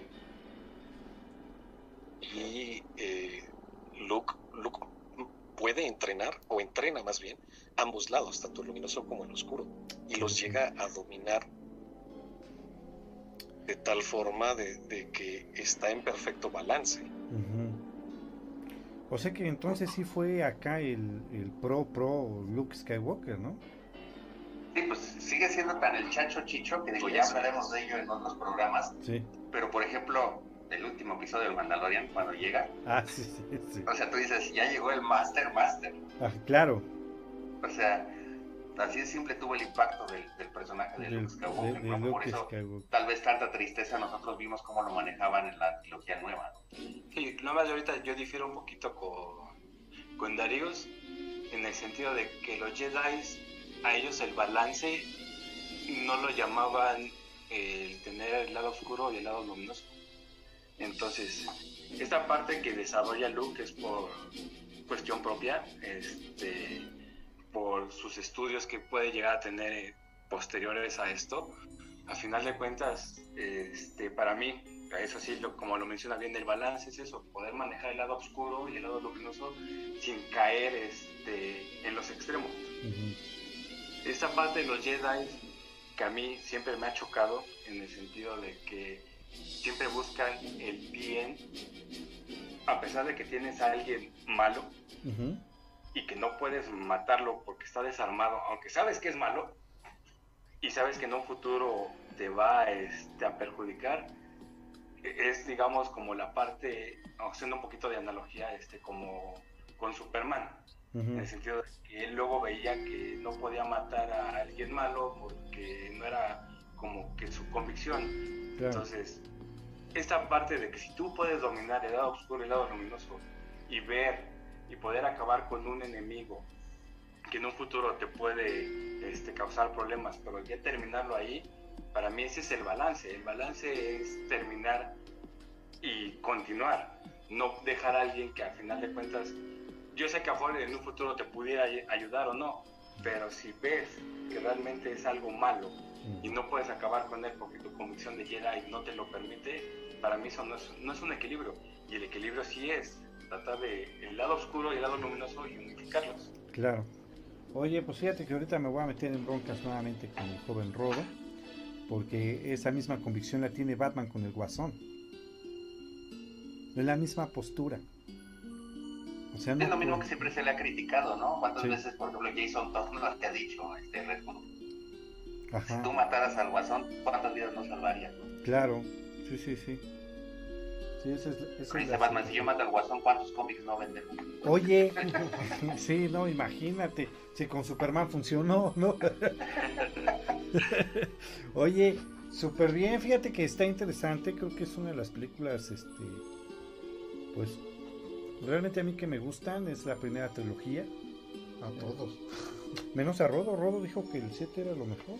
tú, eres testigo de eso. Lo curioso es que tengo un programa donde Uriel dice. Fíjate que este, no, no, no, o sea, yo creo que todos coincidimos en que la primera este, trilogía completa, este, pues es lo, mejorcito, realmente del cine. Eh, una película extraordinaria. Yo conozco mucho gente joven. Este, Rodo, por favor, inculca realmente cosas buenas a tus alumnos. Yo conozco mucha gente joven que se les hace aburrida. Es que no la he visto porque me aburre. Es que ahorita, ajá, o sea, es que si la ves en aquel entonces, con los efectos de aquel entonces, y como bien decíamos, la, la fantasía, pues sí tiene otro contexto muy diferente ahorita, que prácticamente es como ver los supersónicos antes y verlos ahorita. Claro. Ahorita yo creo que muchas cosas ya se rebasaron. Es como ver películas antiguas donde veías este, la marioneta o el murciélago y veías el hilo. Habrá gente que dice es que para mí es aburrido, pero si lo ves del lado de ese entonces, que era la tecnología que tenían a la mano y que mucha gente trataba de improvisar y sacaba cosas o películas buenas con efectos, con ese material de ese entonces, pues es algo bueno, es algo este, que te inspira a continuar. Es algo que le pasó a Star Wars, al final de cuentas no tenían los grandes efectos, pero con lo que George Lucas hizo, captó este, la atención de mucha gente. Gente de la actualidad que dice, ah, esos no son efectos especiales, efectos especiales son las naves. Yo puedo decir, yo criticaba mucho el sentido de agarrar las primeras películas y le metes mucha tecnología y opacas en ese sentido a la, a la primera trilogía del trabajo. Pero también si lo quieres analizar bien, hablando del episodio 4, 5, 6, vienen con un imperio que corta la tecnología. Claro. O sea, que ves naves no nuevas, muy destapeladas, porque el imperio controlaba todo eso. Anteriormente no, porque había una república y había drones, había mucha tecnología. Cuando llega el imperio, corta toda esa tecnología para ellos poder controlarla. Si haces esa analogía, pues sí ves bien que en las primeras películas se ve así. Claro. Pero si lo tomas visualmente, opacas mucho con las primeras películas hablando de todo lo digital a las de esa época. Fíjate que eso es cierto, ¿no? Y además te voy a poner otro ejemplo. Realmente eh, los primeros episodios 1, 2 y 3 tenían, teníamos más tecnología y perdón, pero los efectos no se ven iguales. Las naves no se ven iguales. Sí, entiendo que está como un poco raro que pasen de, lo circular a lo cuadrado, ¿no? se ve un poco, se ve un poco extraño, pero realmente ni siquiera le llegan a eso, ¿eh? O sea, realmente eh, eh, los efectos, las maquetas se ven más realistas que la situación digital.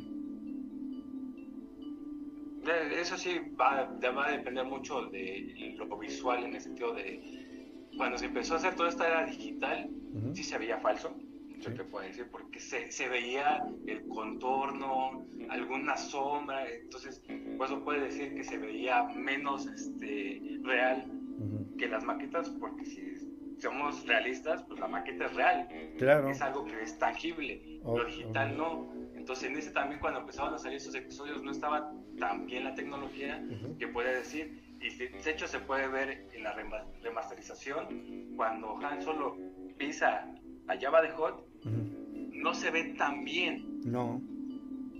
Pero al final de cuentas, esa parte de la, de la tecnología es lo que llama más la atención a, a, la, gente más joven, que este tipo de, este, de películas con maquetas, que para mí es un gran esfuerzo, horas de trabajo, respetos. Digo, también respeto a la gente que todo lo hace digital porque tampoco no es sencillo. Sí, claro. Pero este tipo como de stop motion es un trabajo cansadísimo. y si en algo la riegas, tienes que volver a empezar. Sí, no, está terrible. En algo digital, pues casi casi se hace, este, pues, este, ¿cómo se llama? Control Z, ¿no? Digo, control I y deshacer. Pero en, unas maquetas muy difícil. Sí, está, está, está difícil. Muy bien. Muy bien, mi querido Sigur. Vamos a contestar algunas preguntas que mandaron. ¿Sí? Este sobre esta situación de Star Wars y la primera trilogía. Este, pues dice así. Tú, tú nos dirás, mi querido Sigurd. ¿Qué edad tiene Yoda cuando muere y cómo se llama su raza? Bueno, pues Yoda tiene 900 años cuando fallece y se une a la fuerza. Ajá. Y de su raza realmente no se sabe mucho. Este, es algo que también le han dicho a, en su tiempo dijeron a George Lucas.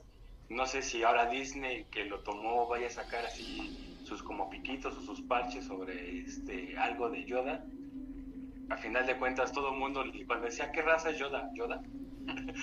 Entonces, este, así se ha conocido mucho tiempo. Hay algo curioso que este, en una novela del Imperio contraataca que le, escribió Donald este, Glut, él se refiere a Yoda como un elfo. ¿Cómo Entonces, este, dices, pues, o sea, como, bueno, como el Dobby. Está bien. Y algo curioso que también en parte del Imperio contraataca, cuando Luke se refiere a Yoda, se refiere a él como una pequeña rana del pantano. Ajá. Pero al final de cuentas no se sabe este, la raza de Yoda. No, ah, ok, no se sabe. No, es desconocido. Es desconocido. Hasta el momento. Sí, de hecho, hasta inclusive en el Mandalorian lo han dicho, tanto así que la gente le decía Baby Yoda. Ajá. Sí, sí, claro.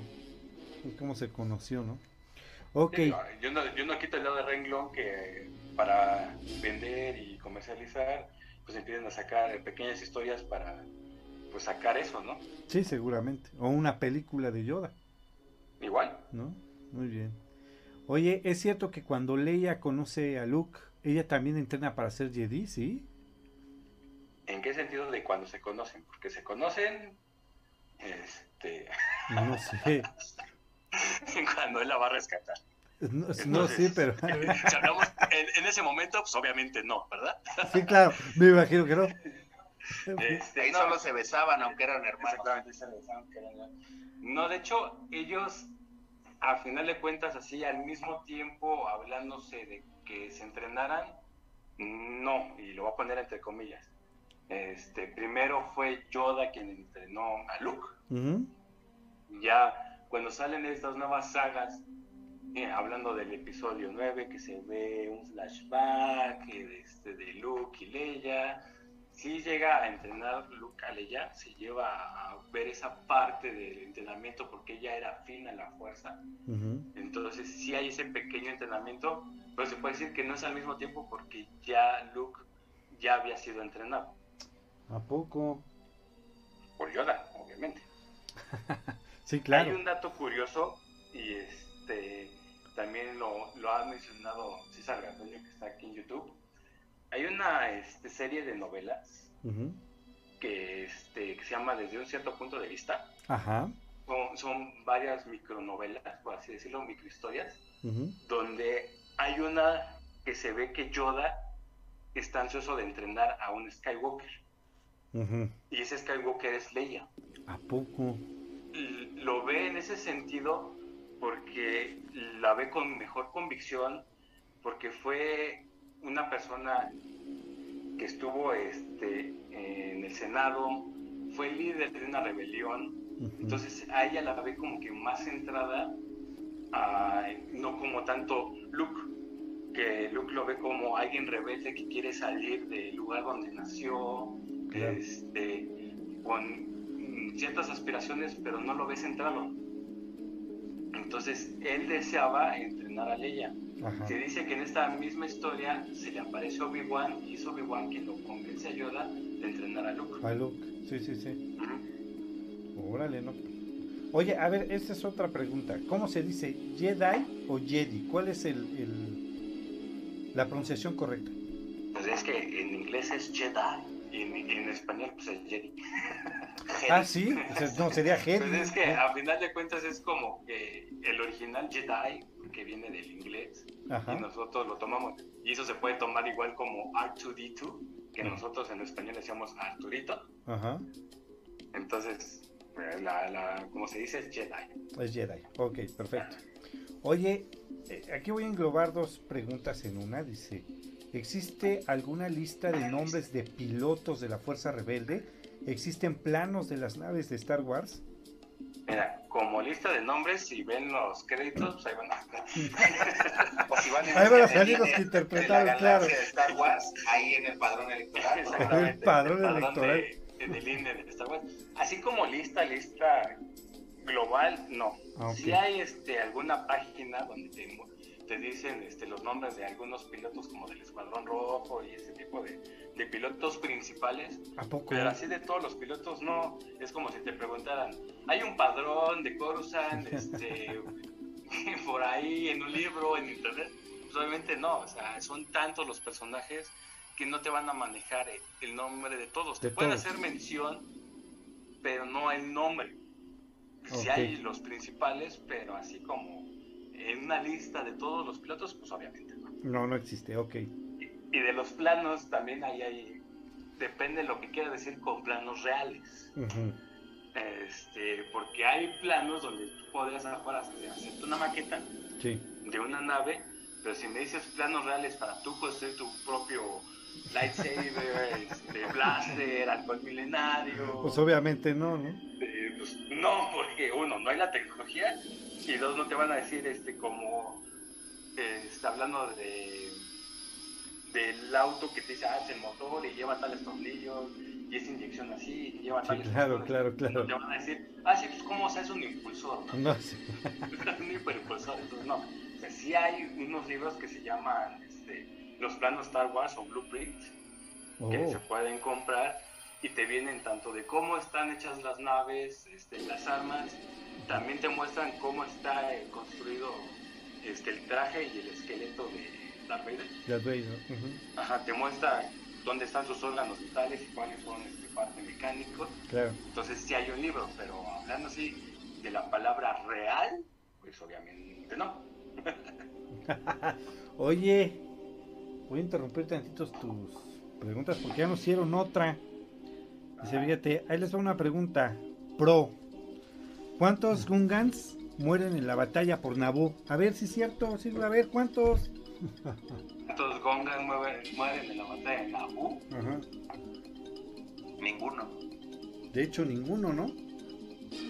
No son este apresados, pero digo, no se Que muestra. yo recuerde en cámara. Ajá, que, que lo muestren en cámara, no, digo, se puede deducir que a lo mejor uno que otro sí murió, pero que muestren en cámara a alguien con un blaster y que se haya tirado y que se haya muerto, No. en cámara no. Perfecto. Ahí está, mi querido César Garduño, pues ya te contestaron. Por si tenías dudas, ¿no? Este. Ok, entre el Imperio contraataca y el ya sé que regreso de mucha gente Jedi. hubiera querido que se hubieran matado a Binks, pero no. Es que se, ten- se tendría que volver icónico. Se tenía que volver icónico. Ok, entre el Imperio contraataca y el regreso del Jedi, ¿existe ot- alguna otra historia? Si es que como que... Y una pequeña historia Ajá. que es de Shadow of the Empire. Ah, ok. Y ahí se puede ver este pues las peripecias que tiene Leia para poder este encontrar a Han Solo. Perfecto.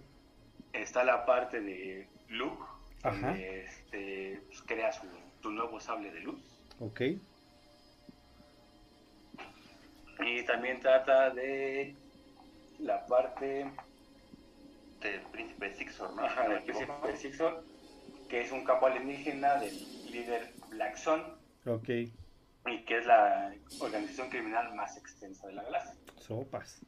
Shadows Digamos on que the la Empire. trama principal, para que la entiendan un poquito más nuestros escuchas, es lo que sucede entre 5 y 6, pero básicamente es un intento fallido de Mm. rescatar a Han Solo antes de que lo lleven con llama de Hutt. Ah, perfecto. Muy bien. De hecho, hay un videojuego muy famoso de Nintendo 64 que, utiliza, que cubre esta historia, donde sale Dash Rendar, que es el mercenario que contratan para que trate de rescatar a Han Solo, que se llama Perfecto. Las Obras del Imperio. Fíjate. Ese es un videojuego que está también muy bien adaptado de esa novela. De esa novela, Shadows on the Empire. Ok. Ujú, Obras del Imperio. Ok. En la Nintendo prim- 64 fue el que lo sacó en el, Correcto. en el 94 y después salió una versión ya para PC. Muy buen juego. Muy buen juego. Ok. En la primera trilogía, ¿por qué no se menciona a Qui Jong-in? Al Qui-Gon, simplemente porque pues, no estaba escrito. O sea, eso- No existía. no existía. Tenía los bocetos, tenía la, la parte de historia en general, pero en específico no tenía esa- esta trama, estos nombres, entonces por eso no se hace la mención. Como tal, ok. Como dato curioso, se dice que Yoda cuando muere, la capa en la que está recostado es de Qui-Gon, que se la da Obi-Wan, ¿A poco? se dice. Se dice. No Tampoco yo no puedo decir dato así porque me puse a investigarlo y está en rumor, tampoco no te puedo decir 100%, pero se dice Puro y chisme. se, Puro se chisme, decir claro. que es la única alusión a Qui-Gon que no lo dicen, pero este, visualmente está. No, Fíjate, ese dato está interesante. ¿eh? está interesante, sí. O sea, como para otra historia se podría hacer de ese dato, fíjate. Efectivamente. ¿De dónde viene el apellido Star Killer? ¿Qué familia es? Bueno, e-, esa es una historia muy, muy, muy larga. Digo, voy a tratar de resumir un poco. Ok. Star Killer no es un apellido. ¿No es un apellido? Ajá. No, Star Killer es el nombre que le da Darth Vader. A un aprendiz que él va a tener que se llama Galen Marek. Oh. Es hijo de Kento y Mali Marek. Mm. Mali Marek muere en Kashyyyk tratando de, de liberar a, este, a los buques Ajá. y se queda Kento con este como así con, con el hijo. Escapan y son perseguidos por el imperio. Darth Vader mata a Kento enfrente de Galen y él le arrebata su lightsaber de este Darth Vader. Cuando llegan los clones y tratan de matar a Galen, él le quita el sable y mata a los clones, dejando sin testigos. Entonces él lo toma como su tutela para enterrarlo, porque él veía que era muy afín a la fuerza. Entonces él, al tomarlo bajo su ala, por así decirlo, este, él le pone su nombre clave, Starkiller. Oh. Ajá, ajá. Y, y es utilizado para muchas misiones. En una de esas, él mata a Shakti. Ajá. Este, llega a este, ser traicionado por mismo este, Palpatine y Darth Vader, porque Darth Vader lo que quería eh, con él era que le ayudara para acabar con Palpatine. Sí. Entonces, al saber esto, Palpatine lo que hace es le dice a Darth Vader que lo mate. Sí. Entonces él lo atraviesa con su lightsaber y lo avienta al espacio. Ok. Él, Darth Vader lo rescata, lo cura y le dice que todo fue plan de Palpatine. Entonces lo que él hace es convencerlo para que él forme una alianza rebelde para que al momento de que se forme eso traicione a los rebeldes y él pueda matar a, a, pues, a la alianza que se iba a formar. Ok. Cuando sucede esto, capturan a todos los líderes de, de la apenas este, formada alianza que se iba, estaba ape- apenas formando. Y Darth Vader, a este, al seguirlo, ya lo que, lo que sucede en toda esta parte es mata a, este, a Starkiller, a Galen Marek, y este, él lo que llega a, este, pasar en, en este interés libera a los, este, a los que eran los líderes de, la, de esta próxima alianza rebelde Ajá. y detiene a Darth Vader en ese sentido. Pero él en ese intento muere. Entonces a él le, le otorgan como que la- el nombramiento de haber sido el formador de la Alianza Rebelde. De hecho, el escudo de la Alianza Rebelde es el escudo de su familia. De Starkiller. Digo, lo resumí un poco rápido porque sí es una historia muy larga. Muy larga. Tiene que ver con, con más Jedi, con más traiciones. Nos vamos a llevar como que Otras casi un programa entero. Sí, no. de solo la historia de este, de este Jedi que Starkiller. se fue al lado oscuro, pero regresó al lado luminoso. Ok, perfecto. Pues muy bien, vamos a agradecer a la gente que nos mandó estas preguntas, Julio Martínez, Roberto Tinoco y Ángel Ramos Fernández, que fueron los que nos mandaron estas preguntitas y las guardé para que el joven Sigurd las contestara. Muy bien, chamacos. Pues ya nada más nos resta este recordarles a todos los que nos están escuchando que vamos a seguir con estos especiales de Star Wars. Realmente decidimos hacer cuatro, cuatro especiales, porque es realmente un tema súper extenso y que nos van a hacer falta más especiales para poder abarcar Sí, no manches. todo realmente, pero este, pero pues bueno, parece que todo va a ser eh, de esta manera. Este, el siguiente especial de Star Wars va a ser el viernes 16 de abril. Es, eh, vamos a hablar de la segunda trilogía que realmente sería la primera, ¿no? Sí. Por, por los estudios Por que historia, no cronológicamente. no cronológicamente, sino por historia, serían como que las Ajá. primeras, ¿no? Entonces la- el siguiente, el segundo especial es el 16 de abril. Muy bien, muy bien chamacos, pues nada más les recuerdo rápidamente que dentro de 8 días, eh, que es 26, viernes 26 de marzo, eh, tenemos un programa Escalofrío. Así es. Y vamos a estar con el tema de psicofonías. Psicofonías, sí, va a estar bueno. Va a estar muy bueno porque vamos a pasar psicofonías bastante espeluznantes. Y vamos a ver de dónde salen esas psicofonías, ¿no? Eh, sí, Sí, ¿no? La historia parte de de esta- la explicación. sí, parte de la explicación, exactamente.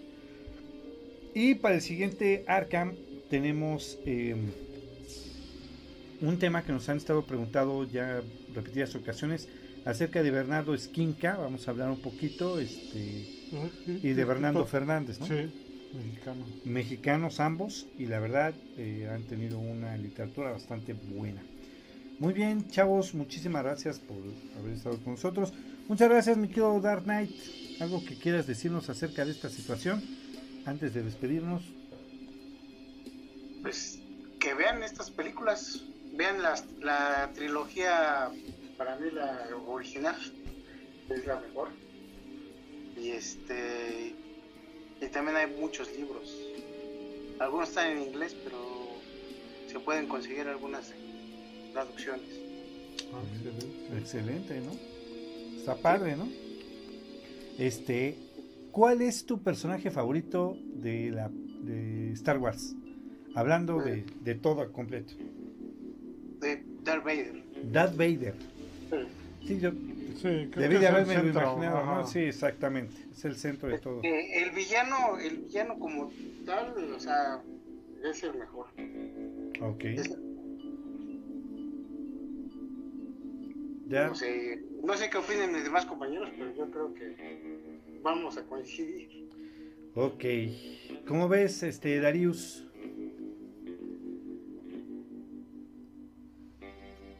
Ya. Pues, pues también, al igual que al igual que, que el buen Dark Knight, sí considero esta trilogía como la mejor de-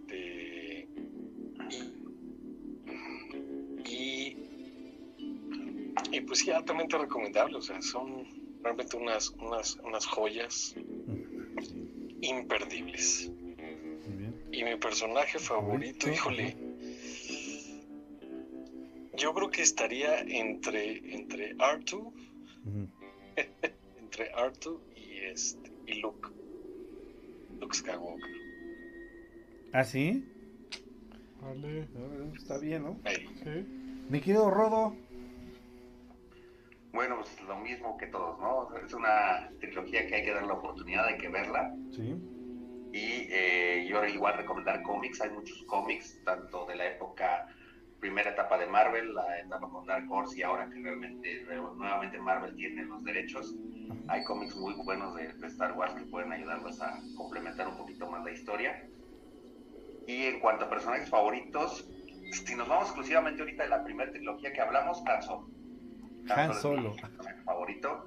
Si ya nos fuéramos en, en Star Wars en general, Ajá. Qui-Gon. Para mí Qui-Gon Jinn es el mejor Jedi porque no es ni súper sumiso al consejo, pero tampoco es totalmente en contra como parece un lado oscuro. Es un Jedi súper sabio, la verdad es un Jedi que la verdad a mí me, me, me fascinó, a pesar de que solo salió en una película. Sí, de hecho, ¿eh? Está bien. Muy bien. Me parece muy bien. ¿Qué onda, Sigurd? ¿Vas a seguir acompañándonos en nuestros especiales o ya te rajaste? Ya me rajé, no, este, no, ya saben que, que me gusta hablar del tema, digo, yo no me catalogo como experto, digo, experto hay muchísimo más que yo, soy fan del tema, me gusta mucho, representa mucho parte de mi infancia, y, es- y eso les quiero decir que también no se queden solo con el canon de Star Wars, La parte de Legends que se ha ido un poquito olvidando por este nuevo parte del canon, para mí es la mejor parte, la de Legends. Si tienen oportunidad de, de leer e investigar sobre Legends, van a encontrar historias muy, muy, muy padres. Muy bien. Y hablando de personajes favoritos, Ah, exacto. de esta primera trilogía, yo puedo decir de, de mis personajes favoritos es Artu. Muchos no lo van a creer, pero a mí me gusta, sí me gusta Darth Vader, pero a mí la parte sombría de Palpatine, de Darth Sirius, me gusta mucho. Darth Sirius. Digo, no, en esta parte de, de esta tele- no se, no, te nota, no se nota mucho.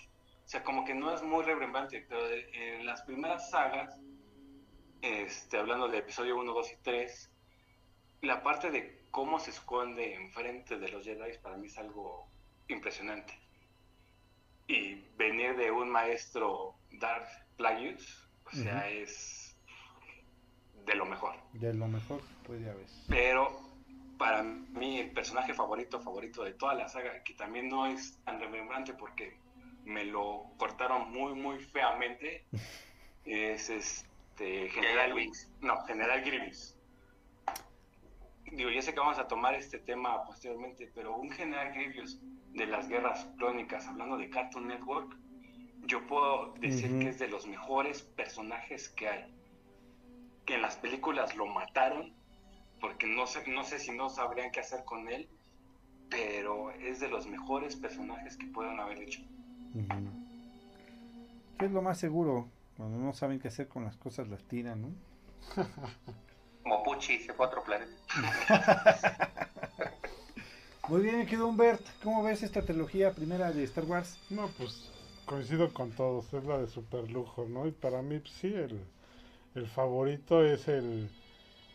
Bueno, ya basada en la historia, ya y en estas es el villano, ¿no? Pero sí, Darth Vader es precisamente el, el que a mí más me gusta. No, es que es magistral.